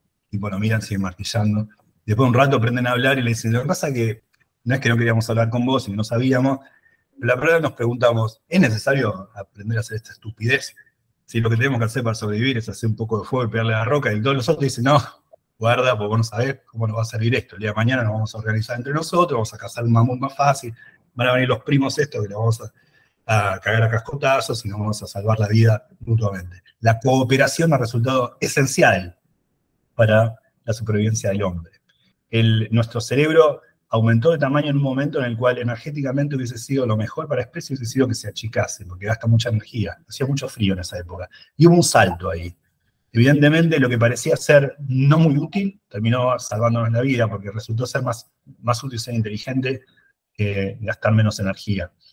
No sabemos si no necesitamos. Hoy en día, el, golpe bajo siempre recurría a la medicina, vamos decir. La cantidad de mecánica cuántica que está atrás de cada diagnóstico en la medicina moderna y que salva muchas vidas es enorme. Y el día de mañana la exploración espacial capaz que sea más esencial para nosotros que sobrevivir eh, de otra manera. Así que no sabemos si todo lo que estamos haciendo en el fondo no tiene el mismo, la misma razón teleológica de siempre, que es la de sobrevivir como especie. Bueno, si hay una especie capaz de hacer un arca antes de que nuestro sol nos mastique, somos nosotros, ¿no? Por eso digo, ¿no? Así que no sabemos. No, quería dejar de comentar que ahorita que estaban tocando el tema de la geometría, a mí me gustó mucho cómo lo describen en el libro porque eh, lo que mencionan tú y José Delstein es que la cuerda eh, va a seleccionar la geometría que más se adecue a su modo de oscilación en ah, un momento Hay una siempre cosa, que se somete a las ecuaciones. Hay una cosa muy linda de la teoría de cuerdas, o sea, vos, hablas del libro que escribimos con, con José Delstein, que Lamentablemente está, está agotado ese libro, pero lo pueden encontrar pirateado en algún lado, sin duda. Es un libro que se llama... A nosotros ya nos pagaron, así que piratenlo. eh, cuerdas y supercuerdas. Y creo que tiene un título como La naturaleza microscópica del espacio y de las partículas y el eh, Lo tengo acá en una ah. ventana emergente, dice eh, cuerdas y supercuerdas, la naturaleza microscópica de las partículas del espacio y tiempo, necesito un vaso de agua, se me secó la garganta. Sí, ese es el libro que escribimos con José. Ahí contamos una cosa muy linda de la teoría de cuerdas, que es que hay, una diferencia entre la teoría de cuerdas y la, física de partículas. Eh, ¿Qué es la teoría de cuerdas? La teoría de cuerdas es así como nosotros hoy entendemos no solamente la materia, sino las interacciones entre la materia como mediadas por partículas o hechas de partículas, la teoría de cuerdas viene a reemplazar esa hipótesis porque por la de cuerdas, es decir, creemos que las partículas que forman toda la materia y las interacciones entre la materia no son puntos, sino pequeñas cuerditas, muy, muy pequeñas que eh, interaccionan entre sí. Parecen, desde, el punto de vista macroscópico, parecen partículas, pero en realidad si miras bien son cuerdas. ¿Por qué semejante locura? Bueno, porque de esa manera así se logra explicar el gravitón de manera consistente. Entonces, eso ha sido en la década de los 80 un, llamado de atención importante. Ojo, esta hipótesis no es tan descabellada porque al menos eh, logra algo que la física de partículas no logra. Pero hay otra cosa muy linda de ella, que está relacionada con la primera, que es que la física de partículas, uno puede formular una teoría de partículas en cualquier espacio-tiempo, es decir, en cualquier geometría del espacio-tiempo. Uno formula la, geometría del espacio-tiempo, por ejemplo, el espacio plano, que se conoce como geometría Minkowski, o cerca de un agujero negro, que se conoce como geometría de Schwarzschild, y entonces uno puede hacer una física de partículas ahí. Ahora, en la teoría de cuerdas, esto no es tan así. La, teoría, la, cuerda establece una suerte de conversación con el espacio-tiempo, y es, no voy a ser consistente, dice la teoría de cuerdas, en cualquier espacio-tiempo, ojo. Entonces, bueno, a ver, eh, ponete en este espacio-tiempo. Lo mira bien y se satisface las ecuaciones, que llaman ecuaciones beta, dice, sí, y hace una teoría consistente. Si querés formular la teoría de cuerdas en otra geometría, chilla, dice, no, no, ahí no, porque no se, satisfacen las ecuaciones beta. parece muy minuciosa la teoría, muy, como muy quisquillosa. Entonces digo, bueno, está bueno, porque la teoría de cuerdas, la física de partículas, te dice en qué espacio se quiere formular, es consistente formularla y qué no. Hasta ahí es una curiosidad de teoría, pero lo interesante es que cuando uno mira cuáles son las ecuaciones beta, y saber qué ecuaciones estás pidiendo vos que se satisfagan para que el espacio-tiempo sea apto para vos ser formulada sobre él? La respuesta es la de Einstein. Ah, las teorías de cuerdas que estaba pidiéndome algo, lo que me pedía era que se satisfaciesen las ecuaciones de Einstein. Justamente las, ecuaciones que sabemos que dan cuenta de la geometría del espacio-tiempo. Las ecuaciones de Einstein aparecen como una postdicción de la teoría de cuerdas. Necesitan ser satisfechas para que la teoría sea consistente matemáticamente. Eso es una cosa increíble, que mucha gente se dio cuenta en los 80 y dijo, no, bueno, esto, no solamente la teoría de cuerdas no se propaga en cualquier espacio, sino que se propaga solo en aquello que satisfacen las ecuaciones de Esto, esto, esto, esto, esto es una de las cosas más hermosas de cuerdas y lamentablemente no tan difundidas, o al menos dichas de esta, de esta manera. Sí, justo es lo que a mí me, me gustó mucho ese libro, es, creo que es en tema de divulgación es muy padre no le quiero quitar la palabra a Pandora de lo que quería comentar sobre ese libro. Sobre el libro. No, no, no, yo básicamente quería... Em, ni José ni yo queríamos generar discordia con nuestro libro. no, no, no, yo quería em, conocer tu experiencia en la participación sobre algo tan este, maravilloso para nosotros, por ejemplo, los aficionados, los que eh, para, para, nosotros un paseo por el cosmos es algo legendario y fuiste parte, sos parte de eso. Mm. Y ¿qué, representa para vos? No desde el libro, sino desde lo simbólico, para fomentar esto, ¿no? Bueno, sí, te voy a decir la parte linda y después la otra, no, no hay parte fea, pero voy a desmistificar alguna cosa. Para mí fue, primero que fue muy, muy divertido trabajar con José. Yo a José Edelstein lo conozco hace muchos años. Ya había trabajado con él en física, teníamos paper juntos no solamente habíamos trabajado en tener paper juntos, sino que habíamos codirigido tesis doctorales, eh, tenemos alumnos en común, que él fue el director y yo también, nos habíamos visitado mutuamente eh, en varios países, o sea, hemos, habíamos colaborado en muchos sentidos, habíamos dado charlas, seminarios, uno había organizado una conferencia invitó al otro. Así que ya yo ya conocía a José profesionalmente y personalmente, porque somos amigos también. Pero nunca habíamos hecho nada de divulgación, un poco porque bueno, él hace mucha más divulgación que yo, es una persona mucho más, no sé, tiene una energía increíble. Eh, así que para trabajar con eso ya sabía que iba a ser agradable. En ese momento, los dos vivíamos en Europa, yo vivía en Bruselas, él vivía en Santiago de Compostela, y, no estábamos en el mismo país, eh, pero nos encontrábamos en Buenos Aires para trabajar a veces. Hemos trabajado en situ juntos, pero la gran parte del libro eh, lo escribimos por separado. Pero siempre hay interacción, es decir, yo escribí algo, se lo mandaba y él me lo, me de vuelta depurado. Eh, escribió, algún capítulo escribí más yo, otro capítulo escribió más él, pero ambos leímos todo el libro. Fue muy fácil trabajar con él. Eh, tenemos estilos distintos para trabajar, yo soy, yo tengo una... Eh, los dos nos agarraron un momento complicado de poco tiempo, pero, pero bueno, tenemos unos tiempos distintos de trabajo pero un estilo parecido. ninguno de los dos es muy celoso del texto, entonces yo escribo algo y me lo cambias, no me molesta tanto. Eh, bueno, fue cómodo trabajar con él, fue buenísimo, el tema nos, salió, yo me fui de vacaciones y me escribí ese libro en las vacaciones, o mi parte de ese libro en las vacaciones, en un cuaderno a mano, después lo pasé, no sé, fue muy, nos juntamos en Buenos Aires para terminar, fue muy fácil. Las ilustraciones las hice yo, pero él me, las sugería, me decía cómo. Eh, bueno, fue fácil todo. ¿Cuánto tiempo te llevó? La verdad es que escribí el libro, nos llegó, el grueso del libro nos habrá llevado seis meses, cinco meses. Eh, después sí hubo que hacer una leída final, qué sé yo. Cuando, cuando se lo entregamos a la editorial, el editor no tuvo que corregir casi nada, eso ayudó mucho, fue bastante no porque nosotros escribamos también, sino porque tenemos muchos amigos eh, que se los habíamos dado a leer antes, y editores profesionales que son amigos nuestros y que tuvieron buena voluntad en leerlo. Así que lo dimos, así como se lo dimos, eh, salió. Eh, eso fue la parte linda. La parte, la parte ahora desmistificadora, voy a decir, la editorial la editorial nos hizo firmar un contrato un poco leonino de quedarse los derechos por 15 años, hizo un mal trabajo de distribución, lo tradujeron al italiano y nos avisaron, pero cuando lo tradujeron al francés no nos avisaron y nos tenían que pagar, se hicieron los logis hasta que le dijimos, lo vi en francés, ah, tenés razón, te lo pagamos, o sea, hubo un montón de cosas de la editorial que no me gustaron. Yo soy, yo tengo un carácter eh, difícil, o sea, no. Entonces, él, también hizo el trabajo psicológico de frenar mis iracundas eh, embestidas contra la editorial. Pero bueno, no, en ese sentido estuvo bien, hermoso trabajar con José, me encantaría hacerlo de nuevo. Eh, seguimos haciéndolo después de eso en otras cosas. Y después, bueno, también es cierto que necesitábamos el dinero en ese momento los dos.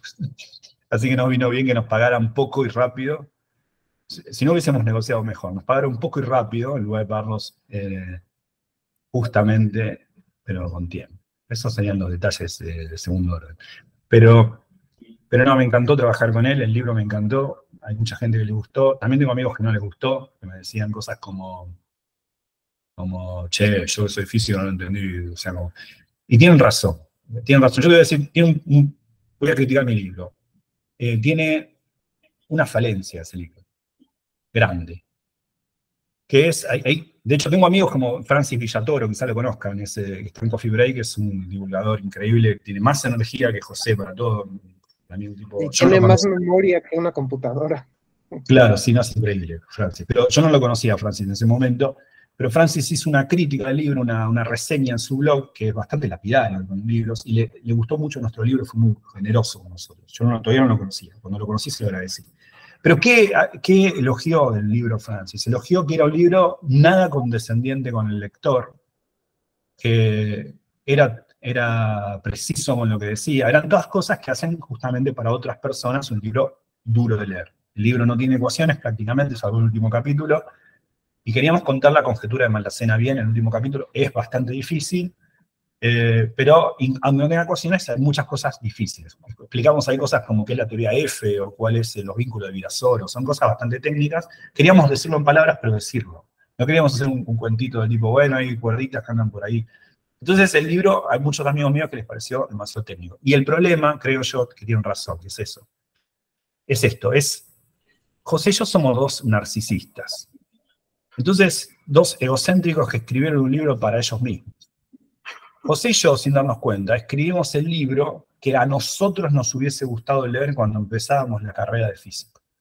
Entonces es un libro que está pensado para dos pibes que empiezan la carrera de física o que están interesados en la ciencia o que ya leyeron algo y quieren saber cuestiones. No, es un libro de divulgación del tipo, che, no tengo nada que hacer, que leer, me voy a, me voy a, Pinamar el fin de semana, me, busco un libro ligero para ir en la playa. No, no compren ese libro, no, está lleno de cosas como, como eh, parámetros modulares del toro. No tiene mucho sentido leer sobre la teoría F en la, Bristol de Mar del Plata. Ahora, si uno, si uno es un estudiante de física y dice, mira, todavía no tengo las herramientas, no sé teoría cuántica de campos porque recién empiezo la carrera hace dos años. No sé la teoría de la relatividad general más que un poco la idea. Quiero leer un libro que no sea condescendiente conmigo, que me diga que use términos como momento angular, que use términos como la constante de Planck, cosas que no manejo todavía matemáticamente, pero sé por dónde vienen. Bueno, entonces es un buen libro para ese tipo de gente. Digamos, ¿no? Eso creo que es el target sería ese. Nosotros siguiendo a Buenavente, preferimos pensar, eh, no pensar a quién, quién le iba a leer y decimos, escribamos esto, si a alguien le gusta, le gusta, y si no, no. A nosotros nos contrató la editorial para escribir un libro, no es que nosotros fuimos con nuestro libro a la editorial. La editorial dijo, ¿ustedes quieren escribir un libro? Y dijimos, sí. Como nos pidieron, iban a agarrar lo que nosotros les mandamos. Y al final el libro salió muy bien, porque de la colección es uno de los que se agotó primero, que a la gente le gustó más. Todos los comentarios críticos que tuvimos de, gente como Francis y gente así, le gustó mucho, así que estamos contentos. Después no, es, el ABC, no es el ABC, es el CDE. No, no es el ABC, claro, ese es el XYZ. Eso, eh, suena un tanto a lo que justamente hacía divulgación Stephen Hawking, ¿no?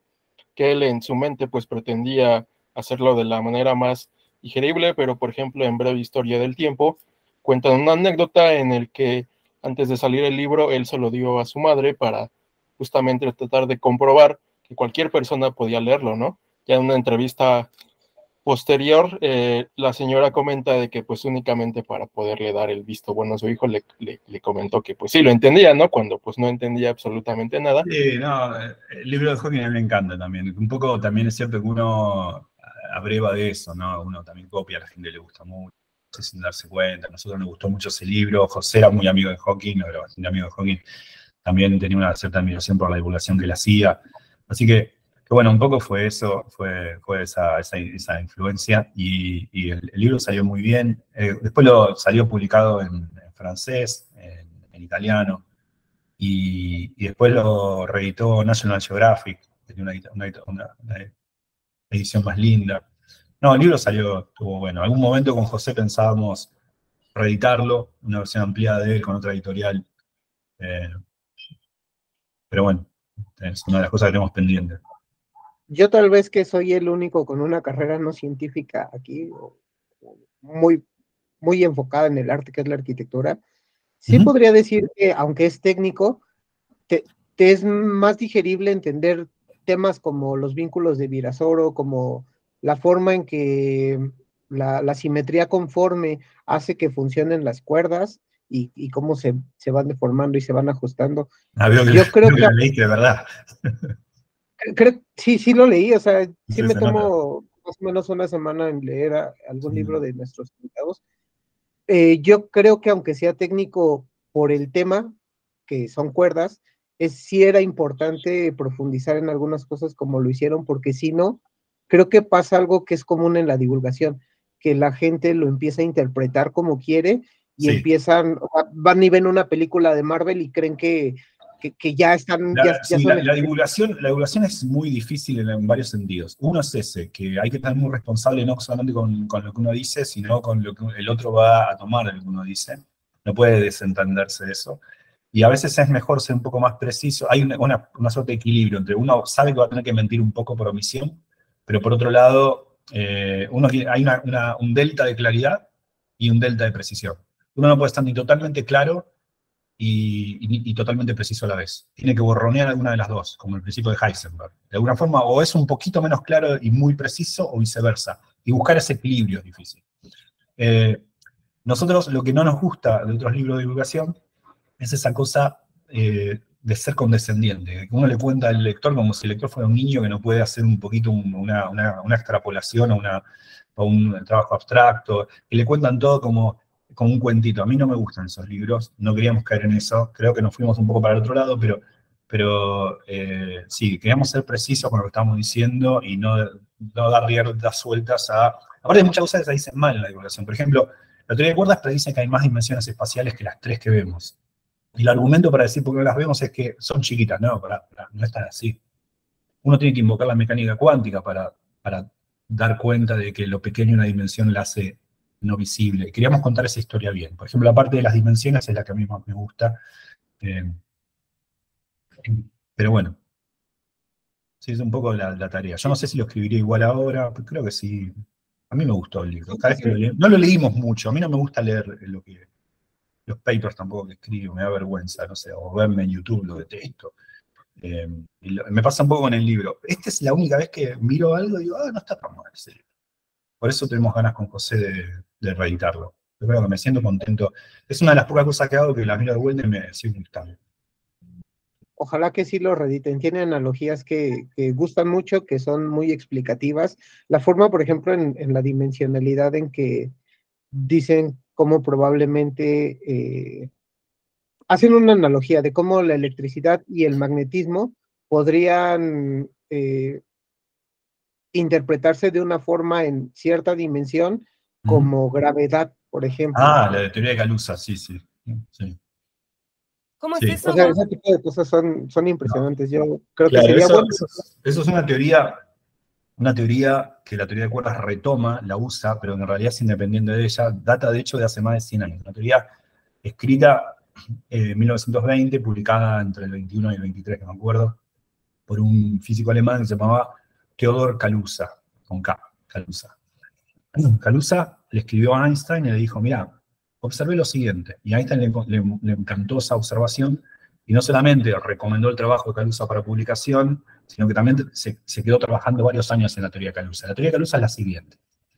Uno sabe que en el, mundo, en ese momento, olvidémonos de que las fuerzas, las otras fuerzas nucleares, estamos hablando de la década del 20, si bien había evidencia de otras partículas indirecta, no, no sabíamos bien qué había.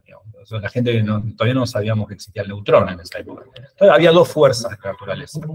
Estaba la fuerza, la fuerza gravitatoria y la fuerza electromagnética. La teoría de Maxwell, de mediados de la década del, siglo XIX, de la década del 50, el 60 del siglo XIX, explica la fuerza electromagnética. Y la teoría de Einstein explica la fuerza gravitatoria dos teorías, la teoría de Einstein y la teoría de Maxwell. La teoría de Einstein para la gravedad, la teoría de Maxwell para el electromagnetismo. Calusa dijo, voy a hacer una, cosa rara. Voy a considerar la teoría de Einstein, solo la de Einstein, la de la gravedad, me voy a olvidar del electromagnetismo, solo la teoría de Einstein, pero en un espacio-tiempo, que en lugar de tener un tiempo y tres dimensiones espaciales, tuviese un tiempo y cuatro dimensiones espaciales supuso una quinta dimensión del espacio-tiempo, es decir, una cuarta dimensión del espacio. Hasta ahí un ensayo totalmente alocado, pero uno es libre de hacer lo que quiera en su cuaderno de notas. Entonces el tipo dice, voy a formular la teoría de Einstein de la gravedad en un espacio de cinco dimensiones. Cuando hace los cálculos, se da cuenta que las ecuaciones se descomponen de una forma tal que las ecuaciones de solo gravedad en cinco dimensiones se pueden leer como ecuaciones de gravedad y electromagnetismo en una dimensión menos, como la del mundo que nosotros vivimos. Es como interpretarlos como que nosotros, podría ser, según esta teoría de Calusa, que lo que nosotros en nuestro mundo tridimensional interpretamos como gravedad y electromagnetismo, no fuese sino una, una ilusión de un espacio que tiene una dimensión más en la que solo hay gravedad. Como si el electromagnetismo fuese una suerte de sombra por haber reducido dimensionalmente lo que solo es gravedad en un mundo más grande. En este sentido es una teoría de unificación, porque el solo hecho de pensar que hay una dimensión más en el espacio hace que lo que nosotros interpretamos como gravedad y electromagnetismo se vuelvan solo gravedad.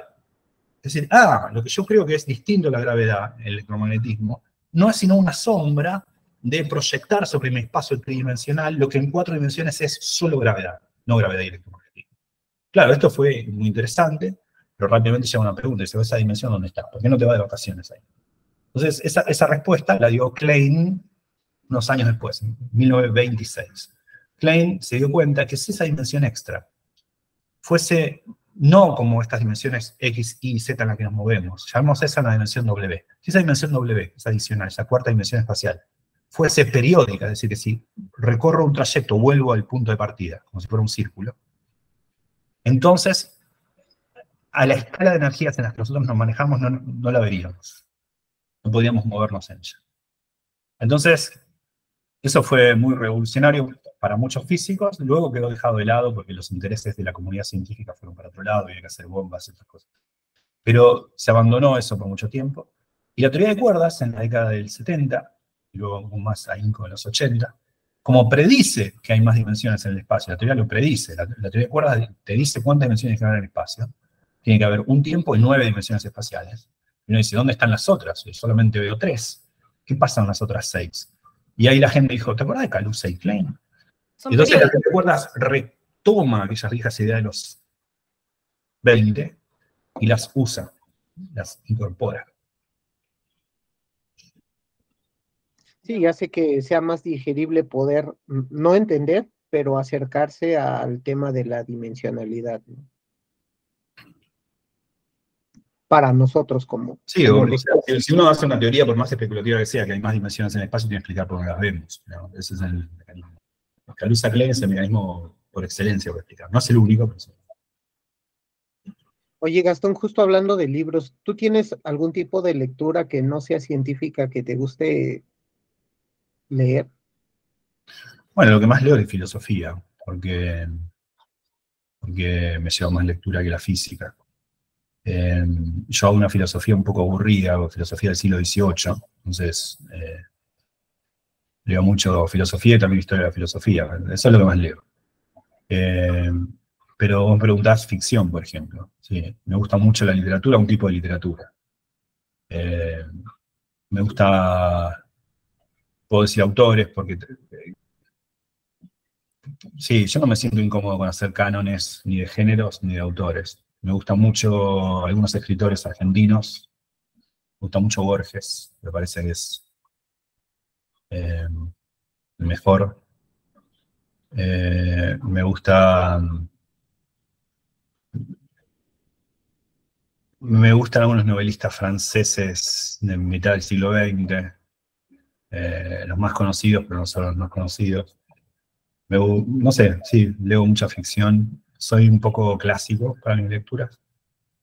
Eh, no todos los géneros eh, me ponen contento. pero bueno, ¿no? que, la, que, la, que la, por decir algo, una apotegma, que la, que la crónica no mate la literatura. No, sí, me gusta, me gusta mucho. igual noté algo raro o sea, no quiero hacer una nota biográfica porque a le interesa mi, vida personal. Pero, noté algo raro conmigo y la, pandemia, que es que me alejé mucho de la ficción. Y no solo en la, lectura, las películas también. Me costó mucho volver a la ficción. Yo tengo mis teorías de por qué, pero no viene al caso. Pero en los últimos tres años eh, leí mucho menos y miré mucho menos cine, que es una cosa que hacía mucho antes. Eh, leí, quizá, bueno, también es que tuve que leer mucha más filosofía y mucha más física porque estaba trabajando mucho, pero no sé, yo leía mucho más hace tres años que ahora. Ahora estoy volviendo a leer, digamos, eh, bastante. Eh, o sea, me gusta mucho. Rulfo me gusta mucho, porque son mexicanos, ¿no? Yo soy argentina. Vos sos argentina, sí. Mate el acento. Sí, no, pero para dar un ejemplo. Podría hacerme pasar por mexicana. Eh, y en cuanto a películas, por ejemplo, a ver, em, ¿has visto Coherencia? Bueno, voy, a decir una cosa. Yo no me gusta la ciencia ficción. Soy un... Eh, bueno, pero esta es de bajo presupuesto y, la ficción está más en la mente del, espectador que, en la propuesta de la película. No, no, no, ¿No la viste? ah, bueno, bueno. Coherencia qué coherencia, eh, es de muy bajo presupuesto, pero la verdad que está muy bien presentado, no es eh, una película de física, sino que juega con ciertos mitos regionales, mezcla un poco la física cuántica con la teoría de multiversos, con, eh, bueno, cuando uno lo vive desde el sin saber, entonces hace una combinación bastante rica la película con nada, deja a, la interpretación del espectador más que nada lo fantástico, pero trata de esto de Em, los doppelgangers, o viste que hay este mito, ¿no? Del otro yo, eh, y si me voy a un universo paralelo, no es mi papá, pero es mi papá, pero juega con esto, este aspecto más psicológico y es muy entretenido, ya digo, no es un trabajo eh, práctico para ciencia física, no es algo para disfrutar y jugar con la imaginación. Eh, pero está muy bien hecho. Todos, hemos, no sé, yo, lo, único que le hizo del otro yo me acuerdo el de, el de Dostoyevsky, ¿no? El de, Puente. Pero no, pero, pero no, no, no, no vi esa película. Pero, pero hay veces como pequeñas películas de ciencia ficción que me pueden gustar. Me gustó Moebius, por ejemplo, en los, 90, cuando la vi, qué sé yo, no sé. Me gustó por el momento que la vi, no sé. Pero no, no veo mucha y no leo nada de ciencia ficción, ni de fantasía, ni. O sea, sí de ficción, ¿no? De, qué sé yo, Borges, esos cuentos, así. Pero no leí nada de Tolkien o, o todo eso es un bache que tengo, no tengo ni idea, ni idea de nada de eso, ni el Señor de los Anillos, ni, sé que hay uno que se arrastra buscando un anillo, pero no tengo ni idea, eh, nada de eso, em, perdónenme, vi Star Wars cuando salió por ser suficientemente viejo, eh, y me gustaba, pero cuando tenía 8 años. y eso es porque realmente no siento algún interés especial por algunos otros este, géneros, tanto literarios como de cine. Bueno, eso va cambiando, va cambiando. Por ejemplo, a mí me gusta la, ficción, ¿no? bueno, digo Borges como ejemplo, pero también está lleno de... Eh, no sé, me gusta mucho, me gusta Bioy Casares, algunos, algunos libros de Bioy Casares, me gusta mucho El sueño de los ceros, al fin y al cabo estamos hablando del eterno retorno, y, o sea, hay un montón de cosas que, son fantásticas en esos, en esos, libros.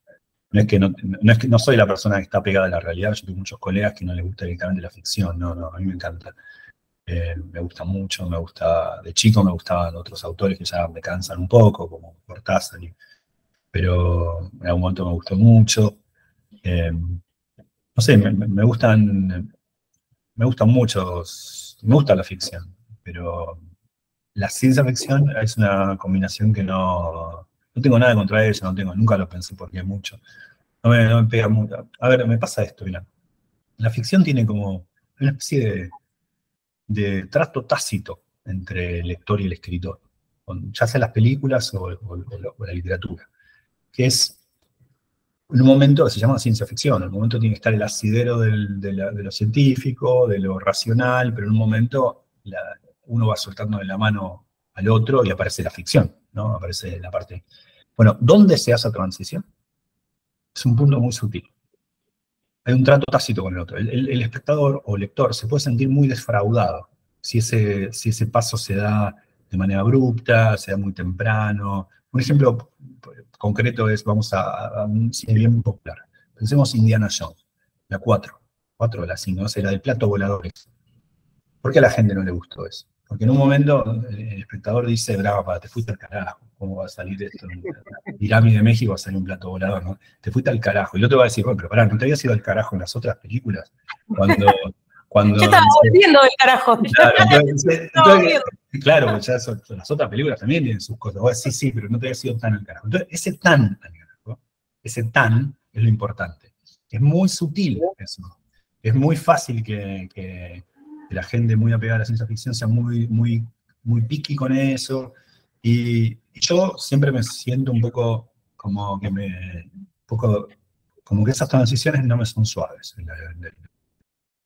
Eh, eso me yo siento, y bueno, y de manera personal, como abordo la ciencia ficción, es como que esa manera flexible de permitirse precisamente eso, porque yo lo veo más desde el campo en el que es más ficción que pues propiamente ciencia, que la ficción es la que te dota del mero entretenimiento que estás buscando y que más bien a mí me incentiva o me es de mucho agrado ver que sí guardan ciertos aspectos científicos muy, muy, muy bien cuidados, porque de hecho creo que a partir de Interstellar, que unos son detractores, otros benefactores, pero ya se comenzó a dar también este, que comienzan a buscar pues muchísimo más este, opinión científica o basado científicamente en sus películas, a pesar de que pues sí, al final terminan como propiamente Interstellar, tomando cosas. que tiene, tiene ¿no? Porque si no, si no sería un ensayo de ciencia.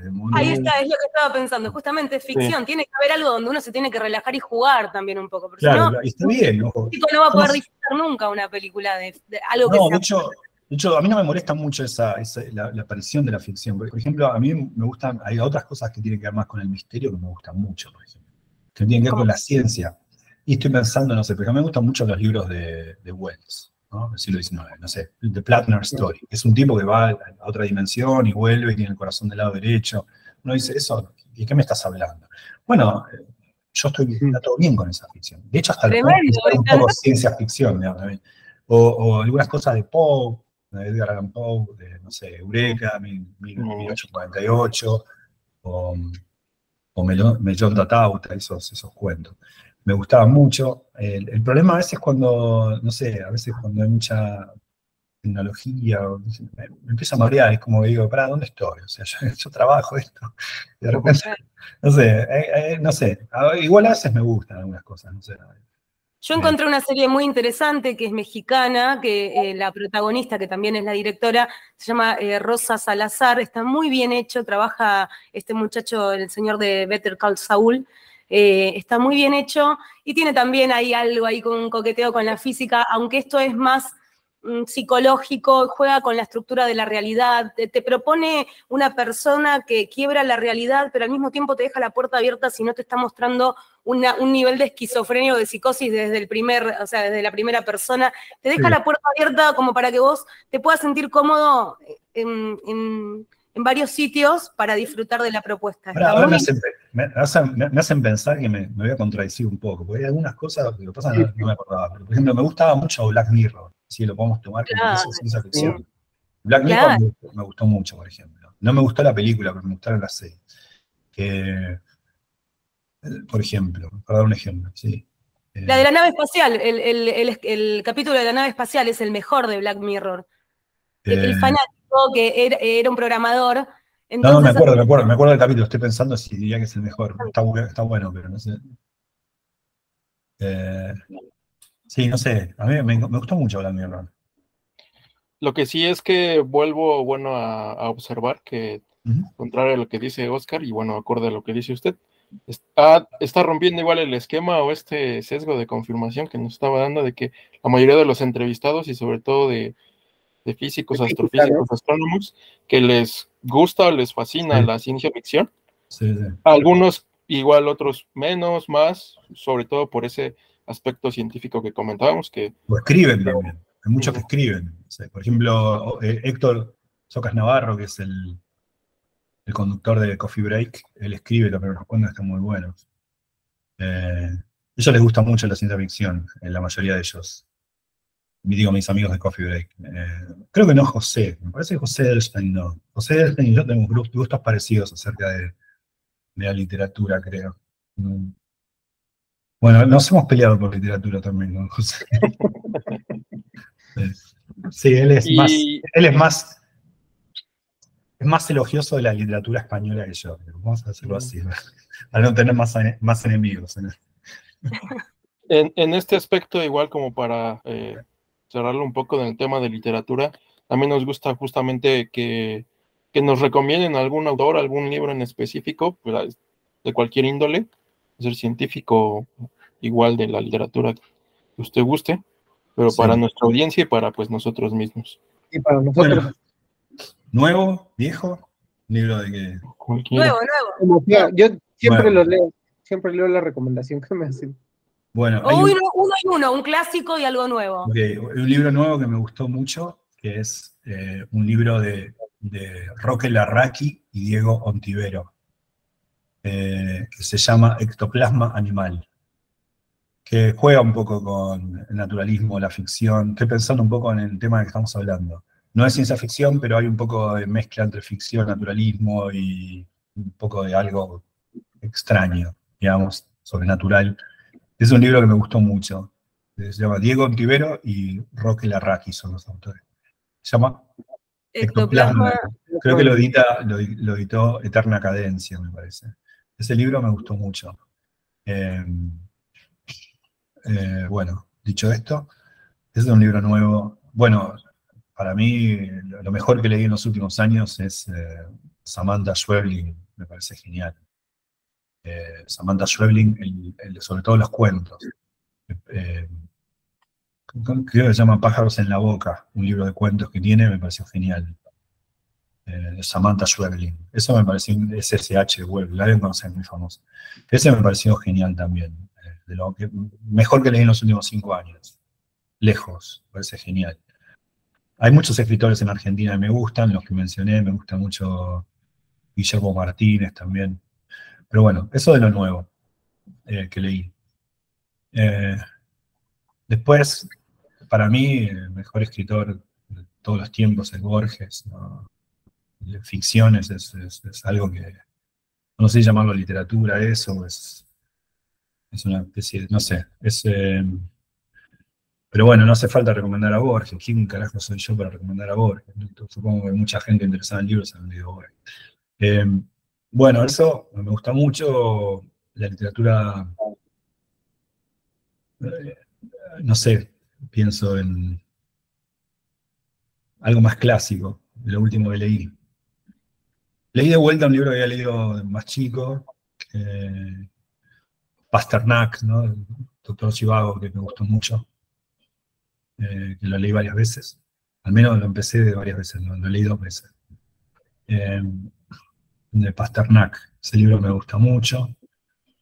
Eh, yo soy medio clásico, pero no soy un tipo muy original. No conozco muchos autores nuevos, y algunos los conozco y no me gustan, así que no voy a mencionar. y en este espectro de, gustos, ¿cómo, ¿cómo embona la música? Bueno, yo estudié música, toqué música mucho tiempo, eh, me gusta mucho la música. También es una cosa que dejé un poco de lado, para ser justo.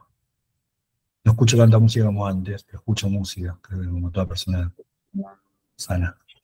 ¿Pero estudiaste música como hobby o, de, forma, de manera formal? No, no, estudié, estudié todo, estudié en el SADEM, estudié también con profesores particulares, estudié, mi madre desde chico, mi madre era profesora de piano, es profesora de piano y me, enseñó a leer partitura de chico. Eh, toqué en bandas, yo no, no, soy, no, no, sé mucho de música clásica, es una especie de punto ciego en mi formación. Me gusta mucho Wagner, me gustan algunos autores, pero no, no conozco mucho. Eh, pero me gusta mucho el rock. Yo durante mucho tiempo toqué bandas, sobre todo en los 90 en Buenos Aires. Toqué hasta hace poco, tenía mi banda cuando vivía en Boston. Después me mudé a Nueva York y tocar con ellos, pero hasta hace poco. Necesito, necesito escuchar algo que decir. Acá, esto que estoy escuchando es música hecha por Gastón no, pero es bastante mal. Mira, mira, son los, en los 90. Hace poco tocamos, bueno, hace poco, unos tres años tocamos el soporte del Bahiano en, en Boston. Ah. Sí. No, pero yo tocaba, yo cuando era más chico, me gustaba, o sea, estamos hablando de los 90, al principio de la década del 90, fines de la década del 80. Eh, me gustaba mucho el hardcore y el punk rock. Y en Buenos Aires una década culturalmente nefasta, en los 90, pero eso hacía que hubiese una suerte de reacción cultural que resumaba de los sótanos de Buenos Aires, porque no había muchos lugares para tocar, ni mucha ayuda del gobierno para nada cultural, pero, pero había una suerte de, no sé, era muy común las autogestiones en productoras, los fanzines, las bandas autogestionadas, el alquilar lugares para tocar, lugares grandes, estoy hablando, toqué en cemento un par de veces, no es que estamos hablando de lugares grandes, toquen obras, el soporte de, Biohazard, una banda de, Brooklyn. Teníamos como muchas bandas de, hardcore. Había un movimiento en Buenos Aires llamado Buenos Aires Hardcore, que nucleaba las bandas de punk rock y, y, hardcore que eran incipientes en ese momento, ¿no? Como, no sé, dos minutos, no demuestran interés y un montón de bandas más. Yo tenía una banda que se llamaba Minoría Activa, que nadie se va a acordar de eso, ya en los 90, ¿Hay algo publicado en, en internet? Eh, sí, sacamos varios discos, o sea, sacamos varios discos, o sea, en esa época estaba el auge, el auge de los Cadillac, ¿no? De los fabulosos Cadillac, y Flavio Sencerulo, el bajista, era un tipo muy generoso. Y nos perdió mucha plata produciendo nuestras bandas, un montón Ah. Nos, ha, producido discos con, los sonidistas eran Bauer, esos tipos que habían grabado Fito Páez, y este tipo nos pagaba los mejores sonistas para que nosotros hiciéramos nuestro... O sea, la verdad que gente muy generosa conocí eh, de, esa, de esa época. Flavio Cienciarulo es uno de ellos, pero no solamente. El, tuerto que tocaba la batería en Todos tus muertos también.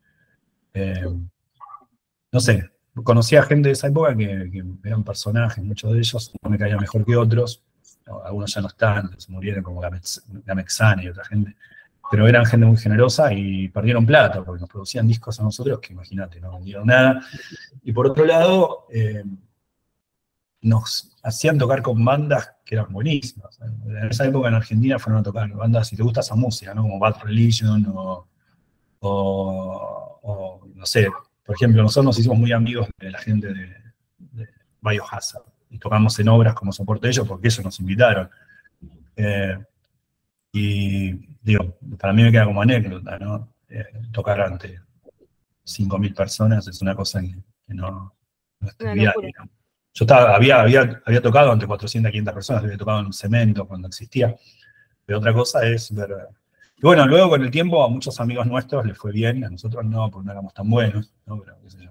Pienso en los Kuriaki o o, de son de Valderrama. Sí, por ejemplo, ellos, que son pibes muy talentosos y que les fue mucho mejor, y que merecían que les fuera mejor. ¿no? pues vaya que sí ha sido modesto, doctor, también inclusive en su carrera musical, porque muchos, este, pues que, tenemos una pequeña banda o que realmente tocamos solamente un poco de instrumento, quisiéramos tocar al menos en un bar o algo, ¿no? Entonces es bastante... O sea que la última vez que toqué fue en Boston para, la fiesta de, mayo de México. Oh. Eso fue. Para el 5 de mayo. Para el 5 de mayo. Eso fue en el 2000. Antes de venirme a vivir acá, eso habrá sido 2016. Pues digamos que tal vez no tuvo una carrera pues más allá de la música porque decidió enfocarse en la científica. No, no era lo suficientemente bueno y mi banda tampoco. Mi hermano es mucho mejor, mi hermano sí siguió tocando, mi hermano le gusta el jazz ahora que estamos grandes, no le gusta el hardcore ni nada de eso. Pero, bueno, sí. Además creo que es una industria difícil, ¿no? Y actualmente ya lo que pega ya no es ya no tiene tanto que ver con el gusto, sino con la mercadotecnia. Entonces, sí, eh, eh, nosotros no, o sea, hemos llegado a ganar dinero, pero muy poco. O sea, me acuerdo que una vez hemos ganado un dinero y lo gastamos en un asado como para 20 personas en, en eh, la costanera sur. o sea, nunca, ¿no? cuando cobras Sadaic por primera vez, no sé cómo se llamará en México, Sadaic, sindicato que te paga cuando... pero bueno, no, eso quedó atrás, no era lo suficientemente bueno y bueno. Yo creo que lo que, me, mató a mí es ver verdaderos bajistas. ¿no? Yo toco el bajo. Cuando, cuando vi un tipo que tocaba, me acuerdo la primera vez a fines de los 80, a principios de los 90, que fui al Rojas, que es un centro cultural de la Universidad de Buenos Aires, y vi a, Guillermo Balaguer. Y bueno, Castro, Castro también tocó, Castro era mi profesor de, de bajo, que es conocido porque tocó en bandas en Argentina conocidas como Fricción o Los Guarros y eso. Pero Badalá, que luego tocó con Fito Páez, en momento era muy chico, estoy hablando a fines de los 80, pero lo vi tocar por primera vez y dije, no, yo no puedo, tocar, el bajo y ver a este tipo, o sea, no, eh, es como tratar de escribir y, leer a Borges, no se deprime. Sí. Bueno, pero me suena que viene completamente de la gran escuela de músicos argentinos. No, no, yo, soy un ladrón de así. No, me refiero a la generación, a la época. Porque Fines de los 80, sí, es donde empecé a salir y ver bandas en vivo en Buenos Aires. Y que son los movimientos culturales y musicales que hoy hacen mucha falta. Lo que tal vez me, me suena y la verdad es que me siento muy bien es que, al menos por su experiencia, se nota que entre la escena artística de Argentina como que hay mucho más apoyo aquí en la mexicana. Lo vi en esa época, no sé, yo me fui a, Argentina, me, vine a, vivir a Princeton cuando terminé el doctorado en 2003 y después volví un tiempo en Argentina yendo y viniendo, pasando cinco años allá, cuatro años acá. pero yo te hablo de los 90, hasta los 90 eh, estaba esta cosa medio ambigua porque no había mucho apoyo pero eso presionó tanto a la comunidad, no quiero hacer una apología de esto, mejor que haya apoyo, por supuesto, pero presionó tanto a la, gente joven tratando de hacer cosas que empezó, generó una especie de fuego inicial que empezó a hacer una autogestión. Los pibes se dieron cuenta que podían hacer sus propios fanzines, que podían juntar plata para conseguir un, un sonidista. Primero grabamos, después cuando juntemos más plata podemos hacer una preproducción y después podemos masterizar. La gente se empezó a dar cuenta de eso empezaron las mezcladoras, entonces ya no era tan caro tampoco grabar. Eh, entonces la gente, había como una linda comunidad donde se empezaban a ayudar. Yo tenía amigos que tocaban, pero también tenía una pequeña productora que los convencíamos para que nos grabaran un disco nosotros. Eh, no sé, por ejemplo, yo me acuerdo, y, circulaba mucho eso. Yo empecé a tocar el bajo con, a aprender a, tocar el bajo con yo estudié en el SAIM un poco, pero después empecé a tocar el bajo con, con Castro, que tocaba los guarros en ese momento, porque una vez me lo encontré a Manuel Jorvileu, que es el cantante de los Curiaki en la calle, y me dijo, me dijo, se acaba de comprar un Yamaha. Me dijo, me, a mi casa te muestro Yamaha. Fui a la casa, vi el Yamaha, un bajo alucinante, hermoso, y le pregunté, ¿estás aprendiendo a tocar el bajo? Me dijo, sí, con Castro. Empezamos, empecé a ir ahí, otra gente empezó a ir ahí, qué sé yo. Eh, había como cierta, sí, como cierta, eh, esa cosa de que se, se, ayudaban mutuamente las bandas porque no había otro apoyo, no había otra forma de tocar. Y cuando venía alguien más grande con más plata, te cagaban, así era mejor hacerlo solo. ¿no? Eh, bueno, sí, fue una, linda época. Eh, una época también un poco oscura.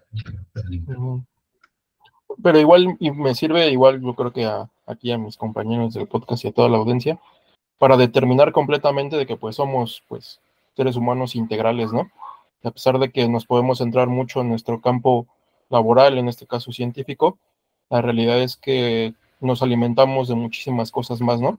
Para poder eh, hacer todo lo que hacemos o pretendemos hacer y que es igual de importante para el desarrollo de una persona.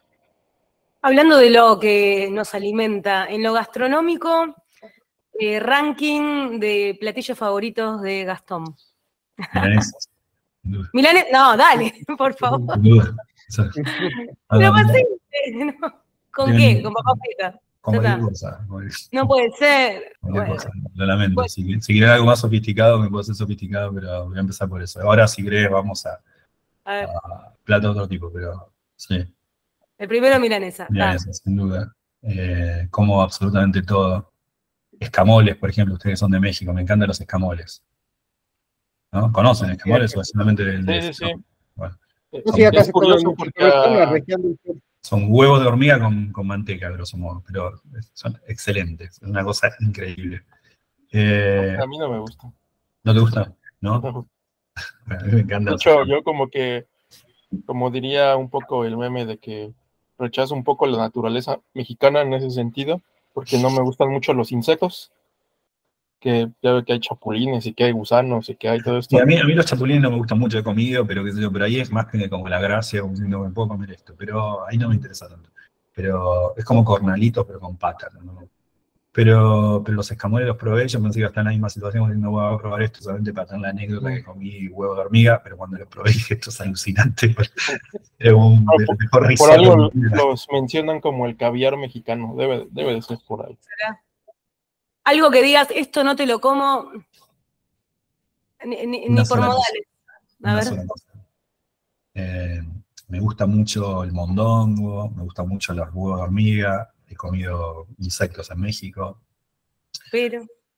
Pero hay una sola cosa que no puedo tolerar, que es la leche líquida.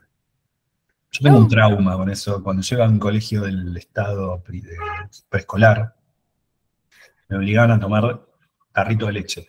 Te voy a contar esto, parece, parece terapia. Esto. Eh, un tarrito de leche, me obligaban a tomarme un tarrito de leche. Yo tenía 5 años, ¿no? escolar, 6.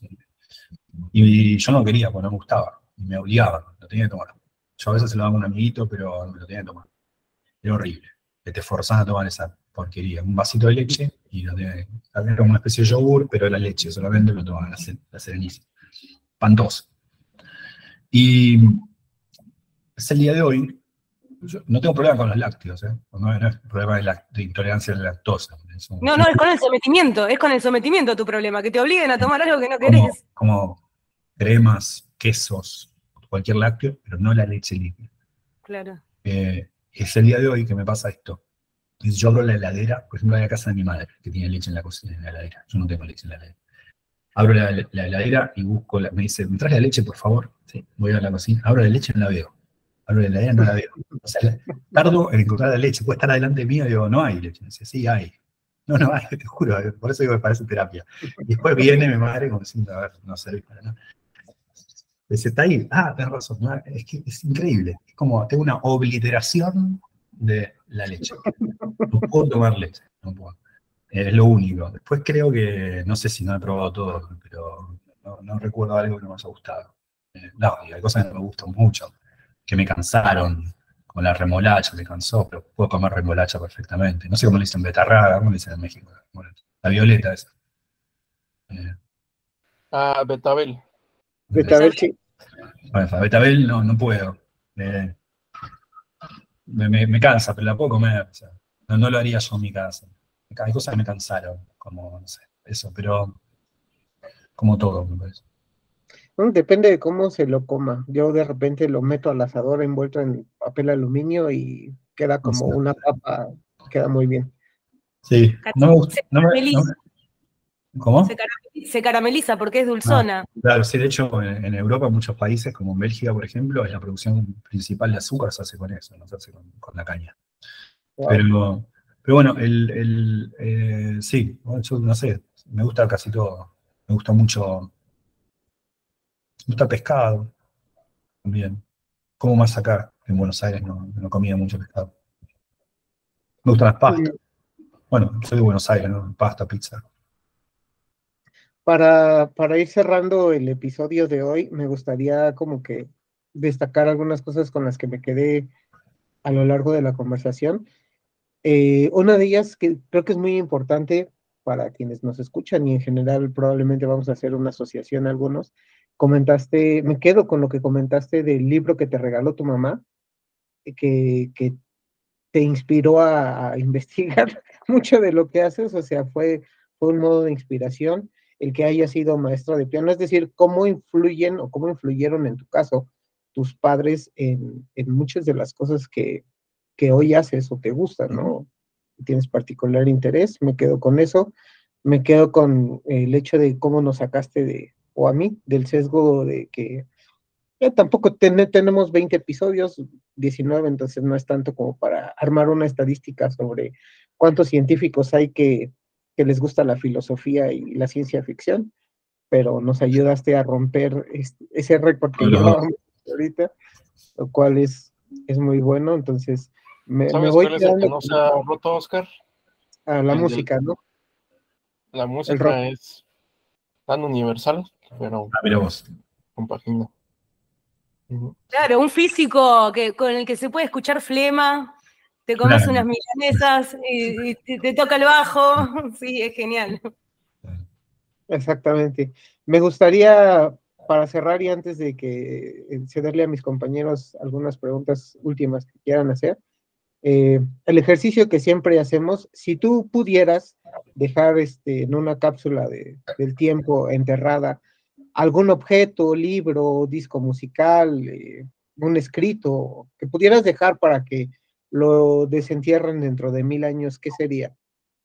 Suponiendo que todavía existan humanos para ese O sea, un, eh, un, objeto que yo puedo enterrar y dejar, que yo dije, es este, tengo que elegir uno, el que... El que Objeto, texto, lo que quieras. Un texto. Eh, creo que dejaría, dejaría un, dejaría un libro de, de, la ciencia más avanzada, homologada que tuviésemos al día de hoy. No la ciencia más avanzada, pero de la más avanzada homologada que tuviésemos al día de hoy. Un libro que contase lo que entendemos de ciencia hoy último, que el universo se expande, que se expande aceleradamente, que la materia está constituida de partículas. Un libro que incluyese toda esa información. No las teorías más especulativas, que no sabemos si son ciertas o no, sino esas.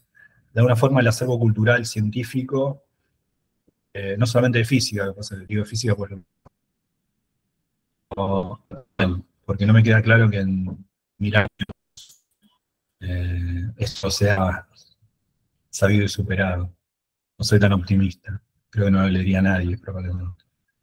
Eh, uno podría pensar que es lo contrario, que dejar para el futuro la ciencia sería totalmente obsoleta. Yo ese optimismo no lo tengo. Así que creo que sería ese, más que nada. Muy bien. ¿Ustedes eh, algunas últimas preguntas que quieran hacer? Pandora, Aarón. Sí, sí, yo quisiera eh, pedirte algún mensaje para los que estamos eh, entrando al maravilloso mundo de la física y a descubrir de qué está hecha la realidad. ¿Qué mensaje nos darías para, para ese largo camino donde vos ya conoces más o menos gran parte de ese recorrido? No, no hay un final, por eso digo, lo No, yo voy voy a hablar desde, voy a hacerme la culpa primero. Yo voy a hablar desde el lugar que yo soy. Yo soy un petit bourgeois que tuvo mucha suerte, que tuvo esas condiciones para estudiar tranquilo y que no soy una familia con mucho dinero, pero ciertamente viví cómodo toda la vida. Digo esto porque es importante, voy ahora a decir cosas que si no podrían ser muy irresponsables si desconozco que hay gente que no puede tener a veces la libertad de elegir y perder el tiempo. Entonces quiero hacer eso. Pero yo creo que sigue valiendo ese, ese mm, de que a veces, digamos, es menester desconocer lo conveniente, digamos, ¿no? Para acercarse a la verdad es menester desconocer lo conveniente. A veces está bueno no necesariamente elegir qué va a estudiar uno en función de qué voy a hacer después, para qué me sirve esto, de qué voy a laburar. Si uno estudia ciencia después no hay laburo científico, igual va a servir para algo. Y uno no tiene que estudiar las cosas en función de para qué sirven o qué va a hacer con eso. Por eso digo que es un poco irresponsable. Yo entiendo que hay gente que dice, no, sí necesito trabajarlo, no, no me vengas con este argumento tan de burgués. Pero yo, yo voy a hablar de mi realidad. Eh, yo creo que hay que hay que lanzarse a estudiar lo que uno le interesa, independientemente de ese para qué. Por supuesto, no hay que ser un idiota, hay que poco, qué sé yo, pero hay que tener una fantasía con eso. Por varias razones. Primero porque uno no sabe, cambia tanto. Cuando yo estudié física era imposible conseguir un trabajo de físico, luego fue fácil en mi país conseguir un trabajo de físico, no en los 90. Y cuando yo volví a Argentina era más fácil, no sé qué, cuando yo me fui a Argentina. Eh, yo, el consejo para un estudiante universitario sería ese, que se informen más en elegir un tema que verdaderamente los erotice intelectualmente y que, diga, yo necesito saber esto. Quiero romper un poco también esta idea de, eso está relacionado con otro tema, perdón que me extienda, pero me molesta mucho pensar a veces el conocimiento científico, la búsqueda de la ciencia, su lado feliz, que es, no, porque la ciencia es estar curioso, investigar, te pica el acto creativo, la ciencia. Dios, eh, perdóname, Dios te puso una censura porque yo, no sé ustedes, pero se cortó eh, lo que dijiste. Ah, ok, puede ser. Eh, no, lo que decía es que quiero romper un poco esa, idea de, atacar, de, explicar el acto científico, el interés por, un, estudiar algo por el lado positivo. Decir, ay, yo soy curioso, quiero saber cómo funciona el mundo, me pica el bichito de la curiosidad, todo muy bonito y soy estoy ávido de saber. No, hay un poco de eso, la curiosidad es interesante, es importante, pero no explica el acto científico. El acto científico, como, acto como todo acto creativo, tiene un lado oscuro que es nacer de la angustia. Eh, nace del, de no tolerar el no saber, no de estar ávido para hacer preguntas, ser curioso. ¡Ay, no! Tremendo. Es como, la, es como, como el artista. El artista no es que le gustan los colores y pinta porque le gustan los colores, no. El tipo necesita que eso salga de alguna forma. Yo creo que en todo acto creativo está ese costado. Está ese costado y no hay que olvidarse de ese costado. El no aguanto no saber. El yo no podría estar haciendo otra cosa porque estaría pensando en esto. Si uno, si uno no siente eso por un, por un tema, es mejor estudiar otro. Y, y, eso es lo que tiene que llevar a eso, es que me pica esto en ese sentido, me arde, no me pica. No me pica la curiosidad, me arde la angustia, no entender, no usar una respuesta. Entonces, para mí es elemento fundamental y creo que que eso es suficiente para estudiar algo, meterse de lleno en estudiar algo. ¿Y qué vas a trabajar después? No sé.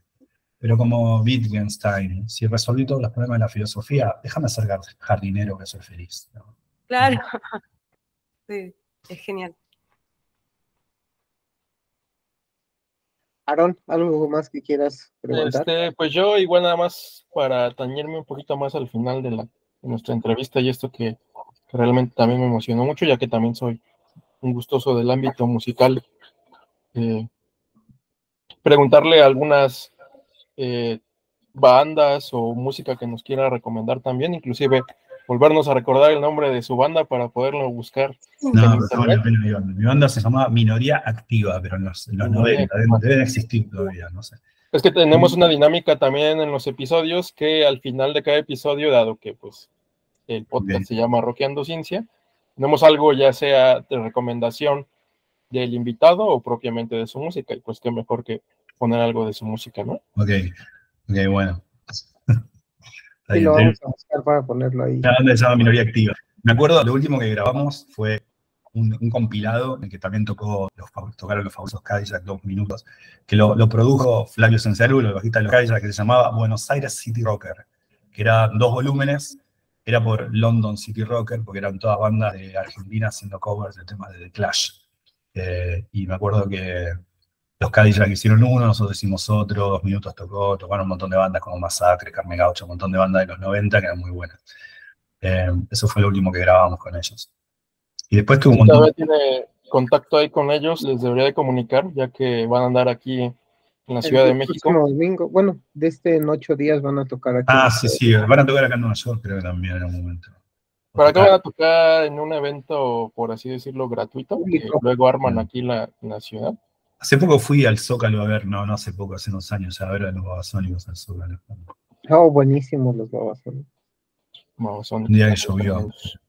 Eh, bueno, y ¿de qué estamos hablando? de recomendaciones musicales. Ah, de tu banda, no, de que vamos a, de que vamos a publicar de tu banda digamos, en, el, mundo científico. una banda, a mí no conozco muchas bandas nuevas, yo. No me, no me, gusta, no me gustan las bandas nuevas mucho porque soy viejo, pero no es la música que escucho, voy a aclarar esto, voy a decir esto. No, no es la música que escucho, no tengo un disco de él, no, bueno, disco no bajo, ni, bajo nada de él, ni, lo pongo. Pero de todas las bandas nuevas que me gustaban, las músicas nuevas, me gusta Woz. Me parece un tipo hiper talentoso.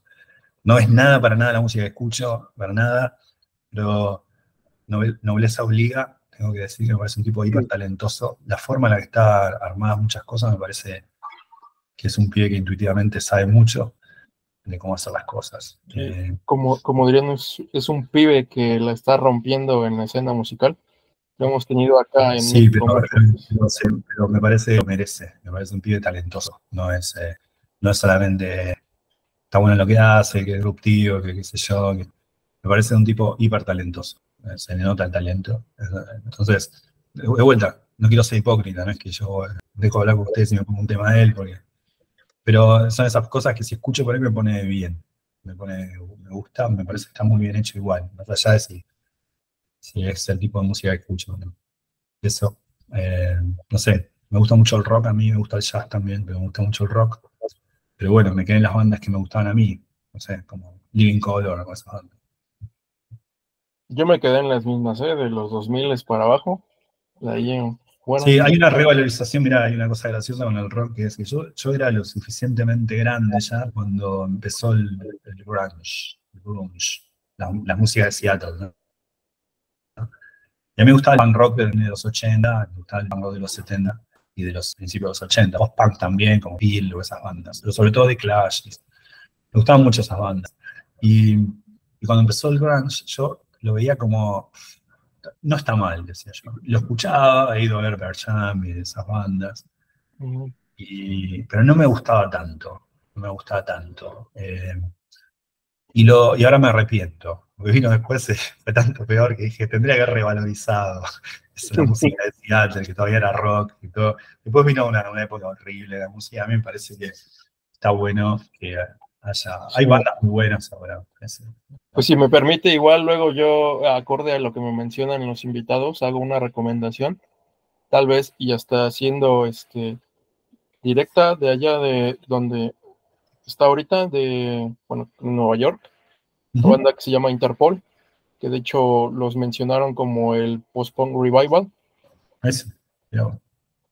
Volvieron a traerlos en la década de los 2000, de cuando había sido medianamente, pues ya sabéis, medio olvidado en la década de los 80. Pues lo volvieron a traer, lo adaptaron a la época y es una banda que este, sigue vigente, que es muy, muy buena y si por también gusta darle un check a Interpol.